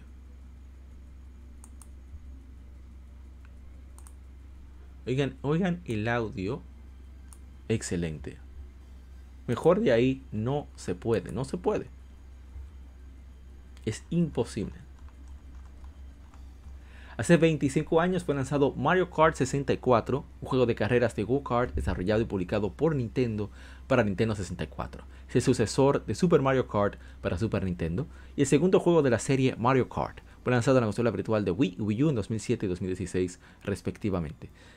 Está también en Nintendo Switch Online Plus Expansion Pack, Expansion Pass, ya ni recuerdo cómo es que, se dice. Es excelente ese juego, a mí me encanta. Eh, la gente dice como que envejeció, mal, pero yo encuentro que todavía se puede, se puede disfrutar tal y como está. No necesita arreglarse mucho, que digamos. A ver si ponemos algo de gameplay cuando me están sonando, que gano de, por suerte. A mí me gusta mucho usar a Yoshi. A ver, a ver, a ver. Vengo de atrevido y digo, ah, pero yo voy a jugar en, 150cc. qué error, qué error. Un hombre que tenía, como yo, que tenía un año, más de un año sin jugar este título. Y me atrevo disque, a probarme. Mire, mire, me dije, no, yo voy a ir a... Me voy a ir a 150cc, porque yo soy un hombre ya. Sí, claro. Entonces, a ver, mucha gente lo compartió, lo cual agradecemos. Muchísimas manifestaciones de cariño hacia el juego. Y a ver, creo que vamos a ver si tenemos algo en Instagram. Sí, tenemos unos cuantos comentarios en Instagram. A ver, viene el sonido de Yoshi. Dice TVN, manifiesta amor. Dice TS eh, underscore JX, juegazo. Lo jugué con mis hermanos en una, bueno, de manera no oficial, pero yo sí. La primera vez que probé este juego fue hace muchos años. No podría decir que fue exactamente cuando se lanzó, pero sí unos años después, yo no diría Nintendo 64. Y un amigo de mi padre, pues nos buscó para una salida junto a su hijo, bueno, a sus hijos, y nos llevó para un, lo que llamamos aquí un club de Nintendo no me eh, pregunten la ubicación, porque a esa edad tú vas a donde te llevan y te fijas dónde rayos estás. Y bueno, no podía controlar bien a Yoshi en, 150cc. Ah, Era bastante difícil para mí. Y novato al fin. En fin, el punto es que eh, yo veo ahí fue que vi Dragon Ball GT Final Bouts para PlayStation, que era uno de los más populares, a pesar de la calidad dudosa que tiene ese juego. Pero el, el amiguito como decíamos, llamábamos en, en, esa época, dice, ah, pero ponme Mario Kart. Entonces pone Mario Kart 64 y jugamos varias horas. Yo no sabía ni cómo tomar el control. Porque era la primera vez que yo tomaba el control de Nintendo 64. Claro, obviamente me dieron una paliza, pero disfruté tanto y quedé completamente sorprendido por los grandes visuales que tiene este juego. Bueno, que tenía ese juego en esa época. Yo, yo creo que se conserva bastante bien, ¿eh? No envejeció tan mal tampoco. Bueno, soy yo también con los, el tinte de la nostalgia, pero uh, ahí está, la novatada. El punto es que eh, después de eso, mi hermano Chilo nuevamente consigue la... O no, mentira, fueron sus primos que se la dejaron porque la alquilaron o la alquilaron porque venían sus primos. Y jugamos el título y llegamos a un punto que nos daban durísimo porque éramos dos completamente novatos con respecto al juego. Y resulta que llegó un punto en que simplemente nos íbamos al revés para, para fastidiar, conocer las vueltas. También hubo muchas, muchas partidas entre amigos en, Versus y también el modo de Battle se hizo súper popular, por lo menos en, mi, pequeño barrio. Y, la verdad es que es, para mí es una de las joyas de, la quinta generación de consolas. Es, fue el que marcó todo el precedente de los juegos de go-karts o también de batalla de, vehículos. ¿Y qué decir? Eh, pocos juegos tienen, conservan el encanto de la serie como este. Eh, el audio, el diseño de las pistas, cómo se la jugaron para, para poder mantener el juego a una velocidad estable. Eh, hicimos una lectura gaming de cómo se hizo Super Mario Kart 64, si no me equivoco, así que pueden buscarlo en nuestro canal de YouTube. Uf, aquí no se puede frenar, 150cc. Y bueno, pasé mucho trabajo. Puse a Yoshi a, coger, a pasar, y coger, ¿verdad? Que significa otra cosa en, el resto de Latinoamérica. Tomar, eh, pasó mucha lucha el pobre Yoshi. Bajo mi mando, el pobre. Pero bueno, es lo que hay. Así que, de nuevo, excelente juego. 25 años de Mario Kart 64. Eh, celébrenlo, jueguenlo si tienes Nintendo Switch Expansion Pass. Aprovecha que se puede jugar online para jugar con amigos. Y bien, vamos a pasar entonces al siguiente título creo que tenemos algo más antes de... Sí. Hace 8 años fue lanzado Danganronpa Sugar Happy Havoc para PlayStation Vita. excelente juego de, novela gráfica. A ver si tenemos comentarios en Instagram. Y bueno, sí, veo que tenemos comentarios. Dice mi hermano eh, Jiménez Sarmiento Jr. Eh, GJJS underscore 01, el juego por el cual me compré PlayStation Vita hace 5 años y fue el año pasado que lo pude conseguir. Ahora la cosa es, la vaina es, que lo pude mangar, o sea, conseguir nuevo en una tienda y tú supiste que el precio de los juegos de Vita, de los Vita sellado. O sea, que todavía no lo he jugado, no lo juegues, quédate con él así, déjalo así, bien hecho. Excelente, bueno que lo pudiste conseguirme. Un excelente juego. Aunque puedes conseguir ahora la versión pues, de Nintendo Switch o la de PlayStation 4. Y dejar esa ahí, sellada. Entonces, a ver, a ver, a ver, a ver, ¿qué más tenemos por acá? Ah, toca otro especial. Aquí yo pasé. Wow. Aquí Yoshi sufrió. Yoshi sufrió, pero como nunca antes había sufrido el pobre Yoshi. Ni cuando, ni cuando Mario lo lanza de, un risco. Ni siquiera hay. Para alcanzar eh, eh, otro terreno. Miren, miren, miren, miren eso. Eso fue terrible. Vamos a pasar al siguiente juego mejor. No puedo ver más a Yoshi sufriendo. Bien, entonces. Hace 8 años. No se está visualizando. Ahora sí. Hace 8 años fue lanzado Tolkien, The Age of Demons. Un juego de acción RPG cooperativo desarrollado por Omega Force para PlayStation Vita. Koei Tecmo mostró el juego en el E3 2013 lanzándolo un año después. Una secuela titulada Tolkien 2 fue lanzada en 2017 para PlayStation Vita y PlayStation 4. En 2015 se lanzó Tolkien Kiwami, también para PlayStation Vita y PlayStation 4. Eh, a ver, nos falta algo por marcar.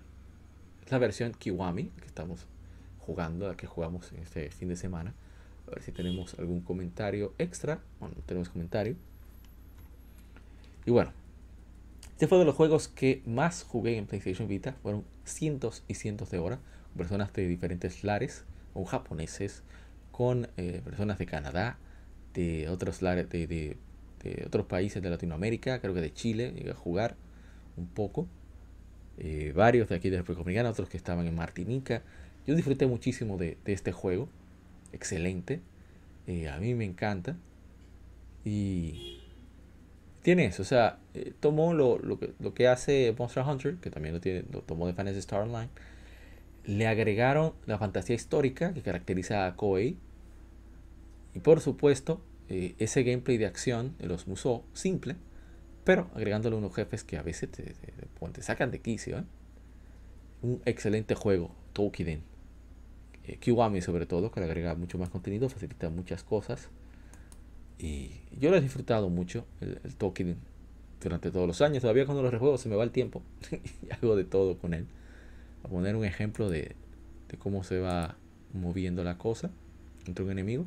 Enemigos van saliendo. Obviamente tú tienes que irlos eliminando. Dependiendo, tienen debilidades elementales. Tienen fortalezas elementales. También de tipos de armas. O sea, combinan, es un, con todo. Como ven ahí, cada arma tiene su, su técnica hay tutoriales opcionales para aprenderlos, aunque al principio obviamente hay que hacer toda, todo tutorial general, que es mandatorio, lamentablemente. Pero, pero, pero eso no deja de, ser, no, lo hace un juego menos disfrutable. Aquí le agregando, agregaron el, el Unity, el ataque de Unity, ataque especial, donde debes calmarnos todo. También le agregaron el poder seleccionar los comandos, como follow, para poder facilitar realizar el Unity, entre otras cosas, para poder salvarlos también. Y bueno, esperar que haga el Unity.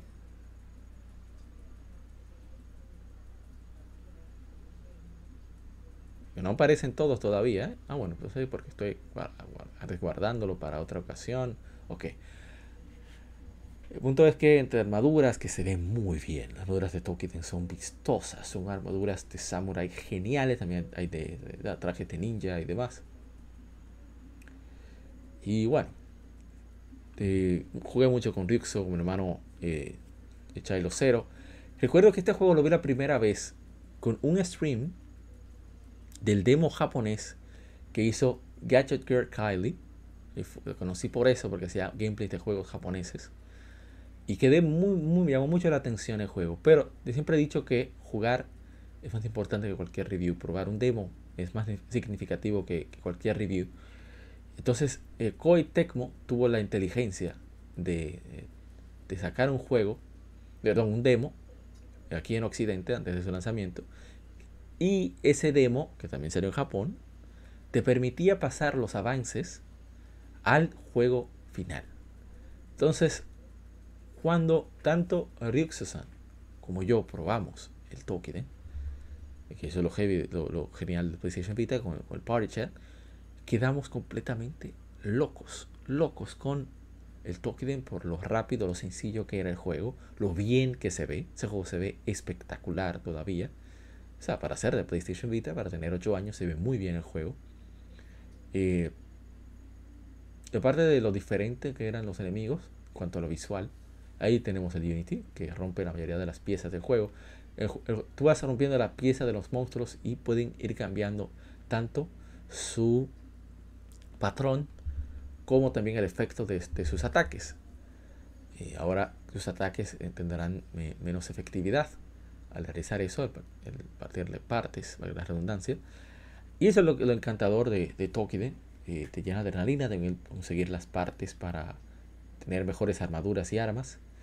Es un muy muy buen juego, Tokiden. Esta es la versión Kiwami para PlayStation Vita. Así que vamos a ver si tenemos más que mencionar. Eh, Tokiden Ah, hace 32 años se lanzó Super Mario Bros. 3. Excelente juego, hemos hablado sobre él, que para mí tiene mucho significado. Eh, mm, eh, la gente, mis hermanos de Modo 7 Podcast, hicieron un especial de este juego, de Super Mario Bros. 3. Recomiendo de verdad que vayan a escucharlo. Así como escuchen si quieren escuchar de algo de juego retro y actualidad. Los hermanos de Gamecast, Retroact Entertainment también, etcétera, etcétera. Así que dense la vuelta por esos podcasts que están Aquí, en, la descripción de este podcast, puedes encontrar el enlace para ir a escucharlos. Bien, entonces, a ver qué tenemos de Super Mario Bros. 3, si hay algo más en... A ver. No tenemos el eh, toque de no tenemos. Super Mario Bros. 3 sí tenemos en cuantos comentarios. Dice Carlos Morel León. El primer juego que jugué en mi vida sigue siendo uno de los mejores. Así es. Dice Kyori 11, la gente cobra. Fácilmente se podría decir que es el mejor Mario de todos los tiempos y cuidado si mejor hasta ahora. Yo diría que le falta a Yoshi. Si tuviera Yoshi fuera el mejor de todos. Pero como no tiene Yoshi, está muy muy cerca. Mejor Mario 2D. Eh, también hace 14 años se lanzó Lost Odyssey. Un RPG excelente juego. Para mí es el mejor juego de Xbox. Eh, a ver, que tenemos... Tenemos comentarios. Dice Verisuribe aquí esperando que lo pongan en oferta. Hermano Evaris, muchas gracias. Dice Roderick Grave.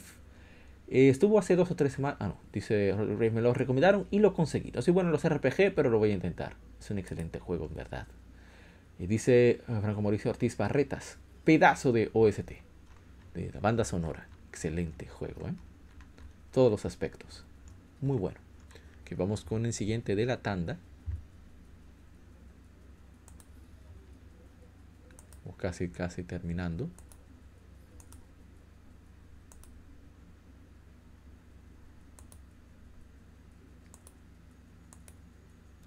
Ahí está, High Impact Games. High Impact Games es un, estudio que tenía personal que provenía de Ratchet Clank. Bien, hace 14 años se lanzó Ratchet Clank Size Matters, tamaño importa, ¿eh? cuando tenían todavía esos inuendos, eso, esas alusiones de Ratchet Clank. Es un juego de aventura y disparo, disparo y plataformas desarrollado por High Impact Games y publicado por Sony para PlayStation Portable, o sea PSP, y porteado a PlayStation 2. El juego es el primero portátil, el quinto de la serie en PlayStation 2. Los desarrolladores, Sony, la desarrolladora High Impact Games surgió del original de Ratchet Clank en Sony Games. La historia es acerca de Ratchet Clank mientras son interrumpidos de sus vacaciones para buscar a una niña secuestrada y encuentran a una raza olvidada conocida como los Technomites. Esos desgraciados Technomites que son pequeñitos, pequeñitos. A ver. Tenemos comentarios. Ah, bueno, hace 15 años. Puse 14, pero son 15. Fue en 2007 que salió. Eh, ¿Qué decir? Eh, este juego, cuando conseguí PSP, fue uno de los primeros que quise conseguir. Cuando lo probé, yo quedé anonadado de que hayan llevado el encanto de Ratchet Clank a portátil de manera tan efectiva. O sea, fue un trabajo excelente. Déjame yo adelantar un poco para que pueda, a quienes vean el podcast en YouTube, puedan ver un poco de, qué trata. Eh, es lo mismo, es lo clásico de Ratchet Clank, no hay mucha diferencia. Claro, todo es un poco más corto, más fácil, debido a que se trata de una experiencia para llevar. no pueden hacerlo tan extremamente. No obstante, el juego tiene no sus problemas, pero sí no es, tiene su parte incómoda. ¿eh? Por ejemplo, hay momentos en que fases de niveles tienes que reiniciarlas prácticamente porque tienen sus partes bien, bien incómodas.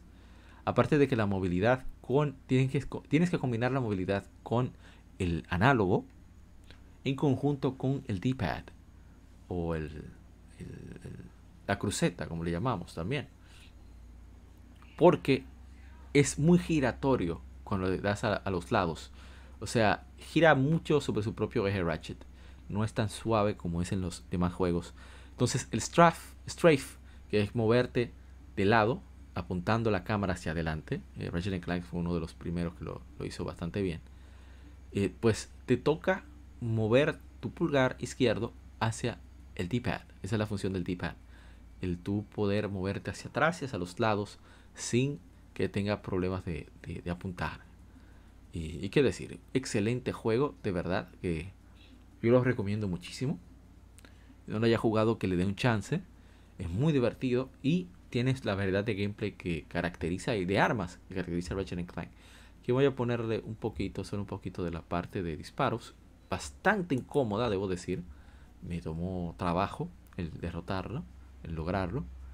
Y, pero con la práctica, ver, la práctica hacia el monje y fuimos avanzando de a poco, eh, consiguiendo cada vez, eh, actuando un poquito mejor. Muy buen juego, eh, súper recomendado. Eh, muchos PSP vinieron con este juego. Yo todavía espero conseguir el UMD. Lo tengo original, pero digital, para poder jugarlo en PlayStation TV. Y qué decir. Es uno de mis favoritos de PSP. Viene el especial de PSP por ahí, ¿eh? Así que vamos a hablar más de él. Hace 10 años se lanzó Rhythm Heaven Fever para Wii. Eh, dice mi hermano Everest que me tomó meses pasar el último remix y fue con un eh, good enough. O sea que no pudo hacerlo a la perfección de tan difícil que fue. A ver si tenemos más comentarios en Instagram sobre Rhythm Heaven Fever o de Ratchet Clank. Size Matters, no, tenemos Size Matters. Dice Sasect, juegazo, lo tengo, lo tengo en mi colección de Wii. Y de vez en cuando me pongo a darle al ritmo. O sea que le encanta este juego.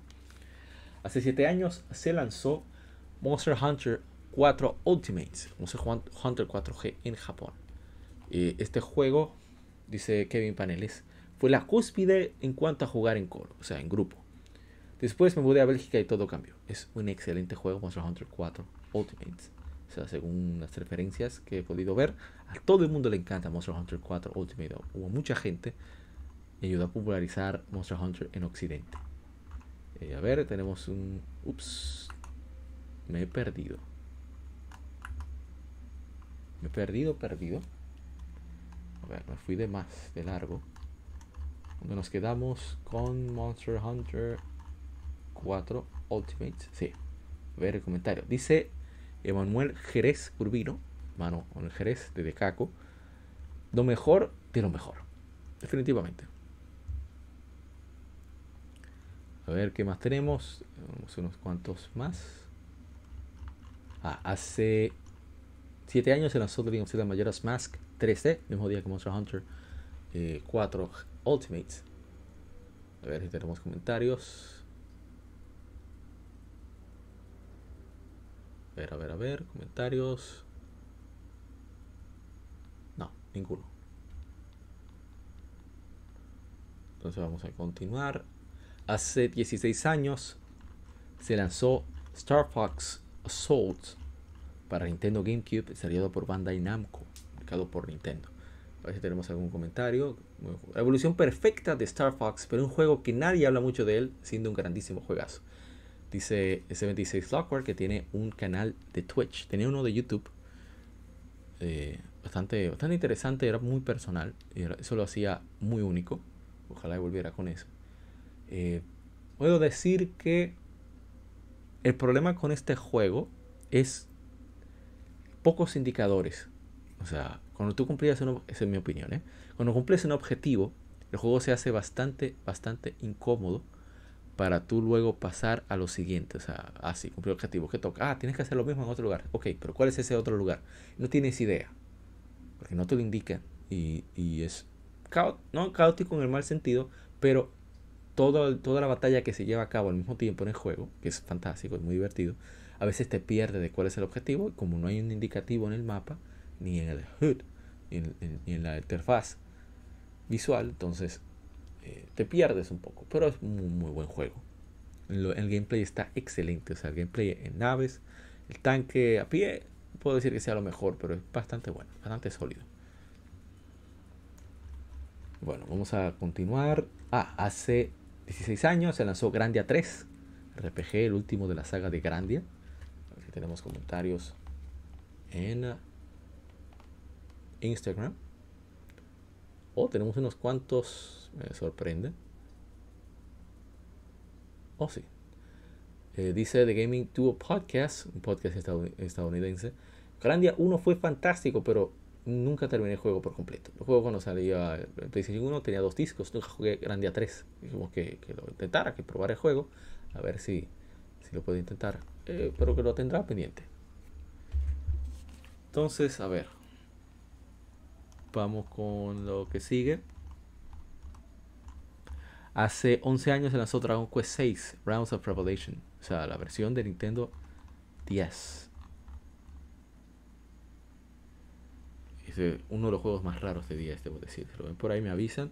Me lo dejan a buen precio, por favor. A ver, a ver, a ver. No hay comentarios, lamentablemente. No voy a comentar mucho. Hace 17 años se lanzó Tenchu Fate Fatal, Fatal Shadows para PlayStation 2. Creo que salió en otro sistema después. Creo que en PSP. A ver, a ver, a ver, a ver. No tengo comentario. Hace 17 años se lanzó en América Xenosaga Episode 2 Jan Sides on Good and Boss, o como se pronunciará, más allá del bien y el mal. No hay comentarios tampoco. A ver. Dice The Gaming Duo Podcast, sigues trayendo recuerdos de gaming archivados. Los quiero sacando de mi cerebro. ¿Qué serie? Muy buena serie, en verdad. Xenosaga. Bueno, no es lo máximo, pero es muy bueno. Y 10 años de PlayStation Vita, hablamos de ello ahorita. Vamos a ver más adelante en el lado B. Hace 10 años lanzó Uncharted Golden Abyss. Eh, muy buen juego. demostrando de lo que es capaz PlayStation Vita. Algunas mecánicas forzadas, pero muy buen juego en general.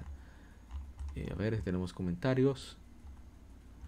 Decía, eh, dice Dolan Jesús Rivers, Rivers Lara. Hace tres días lo conseguía 200 córdobas. El brother no sabía lo que vendía. Pero gracias a ello eh, estaba al precio justo que da mi bolsillo. Lo malo está sin su caja. ¿Alguien tiene caja de juegos de PlayStation Vita? Eh, bueno, eso está muy difícil de conseguir, hermano mío.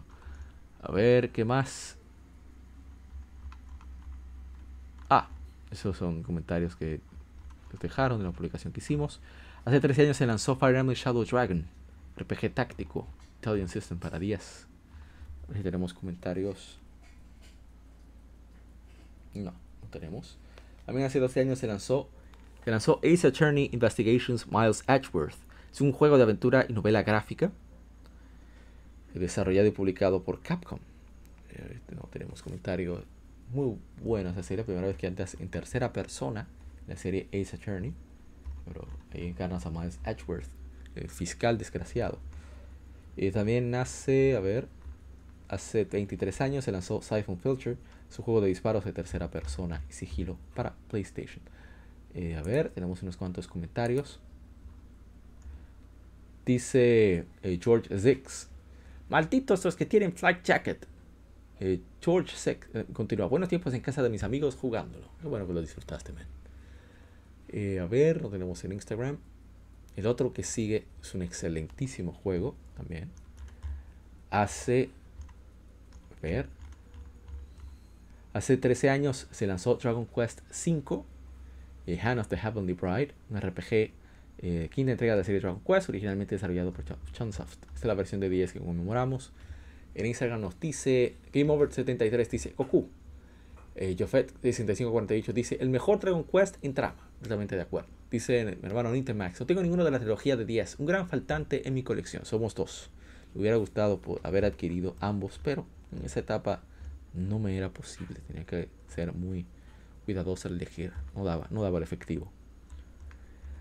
A ver, hace 8 años se lanzó Strider Hiryu, nacido en Japón. Ah, bueno, pero antes de Strider Hiryu toca otro, si no me equivoco. Ah, sí, me equivoqué. Vamos con el que sigue de estos. El último que vamos a mostrar, lo jugable.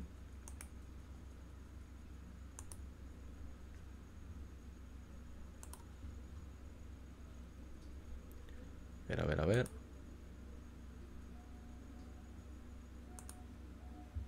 Bien, entonces hace 19 años se lanzó Dark Cloud 2. Japón y Europa se conoce como Dark Chronicles, un RPG de acción desarrollado por Level 5 y publicado por Sony para PlayStation 2. El juego es secuela espiritual de Dark Cloud del año 2000, el cual comparte las mismas mecánicas básicas, RPG de acción, sandbox de fantasía y elementos de juego de construcción de ciudades, pero presenta diferentes personajes y una trama sin relación. Tenemos comentario. A ver.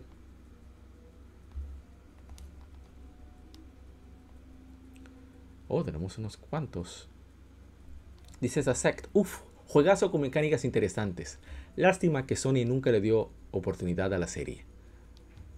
Y dice, eh, ah bueno, no, realmente tenemos ese comentario. Gracias Sect por siempre comentarnos. Otro más que estuvo de nivel, bueno, vamos a hablar de Dark Cloud 2. Este juego, cuando vi que era de Level 5, yo no lo conocía. Dije, wow, yo quisiera jugarlo. Lo veía en, siempre en el mercado de pulgas, en mi ciudad, pero nunca me. Siempre había otro que era prioritario, así que nunca le. nunca cayó en mi colección. Sin embargo, eh, llegó un momento en el que dije, bueno, pero yo tengo que conseguir ese juego. Y afortunadamente el juego apareció para, eh, para PlayStation 4 como clásico. Y ahí es cuando le he dado oportunidad. Y debo decir que he quedado muy satisfecho con la jugabilidad del juego. Es simple, bastante simple, pero muy satisfactoria. Eh, es presionando botones, haciendo combinaciones de botones. De hecho, es menos simple en lo jugable, menos simple que Rogue Galaxy, pero eh, te dan durísimo. Los montes, no tienen piedad, ¿eh? Y, eh, ¿qué decir? La historia todavía no puedo decir que me ha enganchado, pero jugablemente, en la manera en que se explora el mundo, la forma en que funciona la física, los ataques en el de, sistema de batalla, que es en tiempo real, y la posibilidad de crear cosas. Entonces hay que tomar fotos para crear cosas. Lo hace muy, muy particular y muy interesante. Y eso, me, eso hizo que, jugara bastante tiempo este título. Y espero continuarlo. No me pase como Wild Arms 3, que siempre me quedé que voy a seguir, voy a seguir. Y al final, hasta la efeméride se me pasó porque mi PlayStation 4 estaba lamentablemente averiado para, ese momento.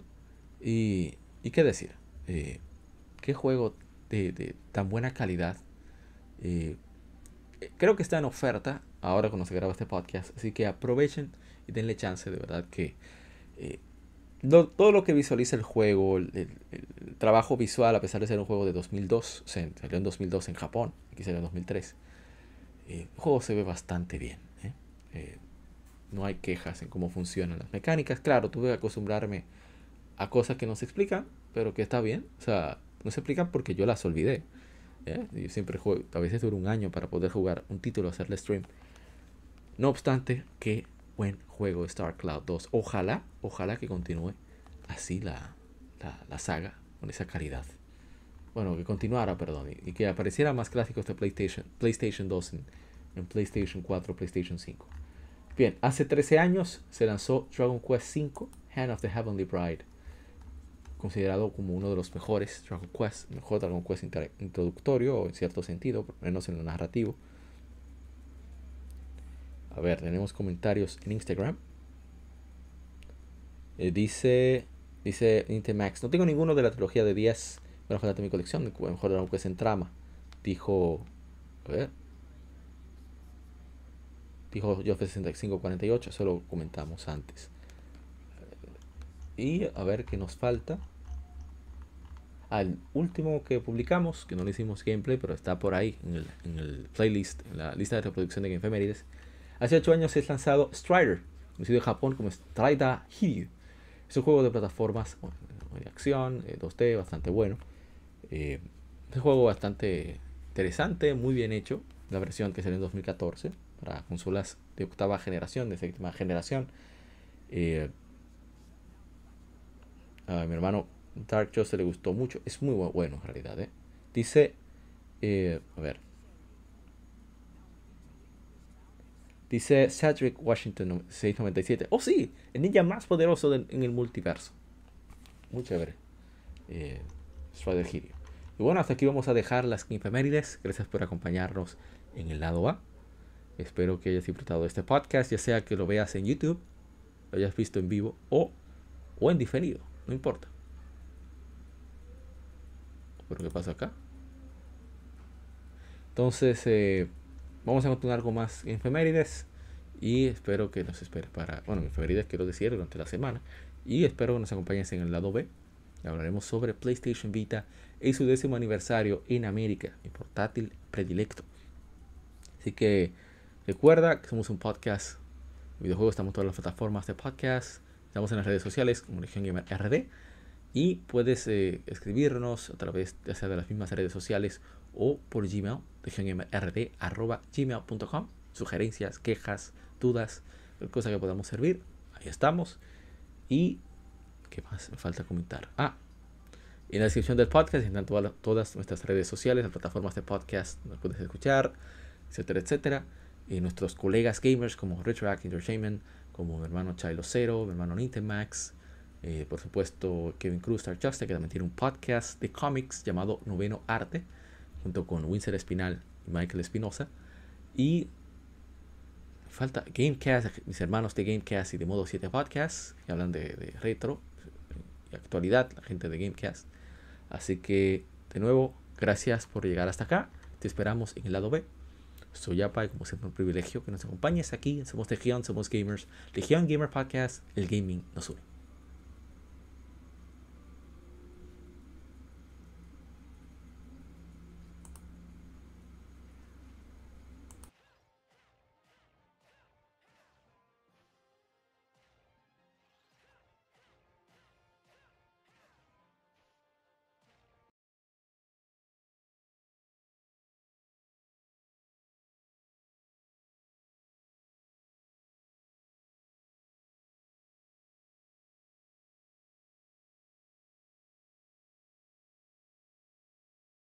De escuchar el lado A. Continúa este episodio en el lado B.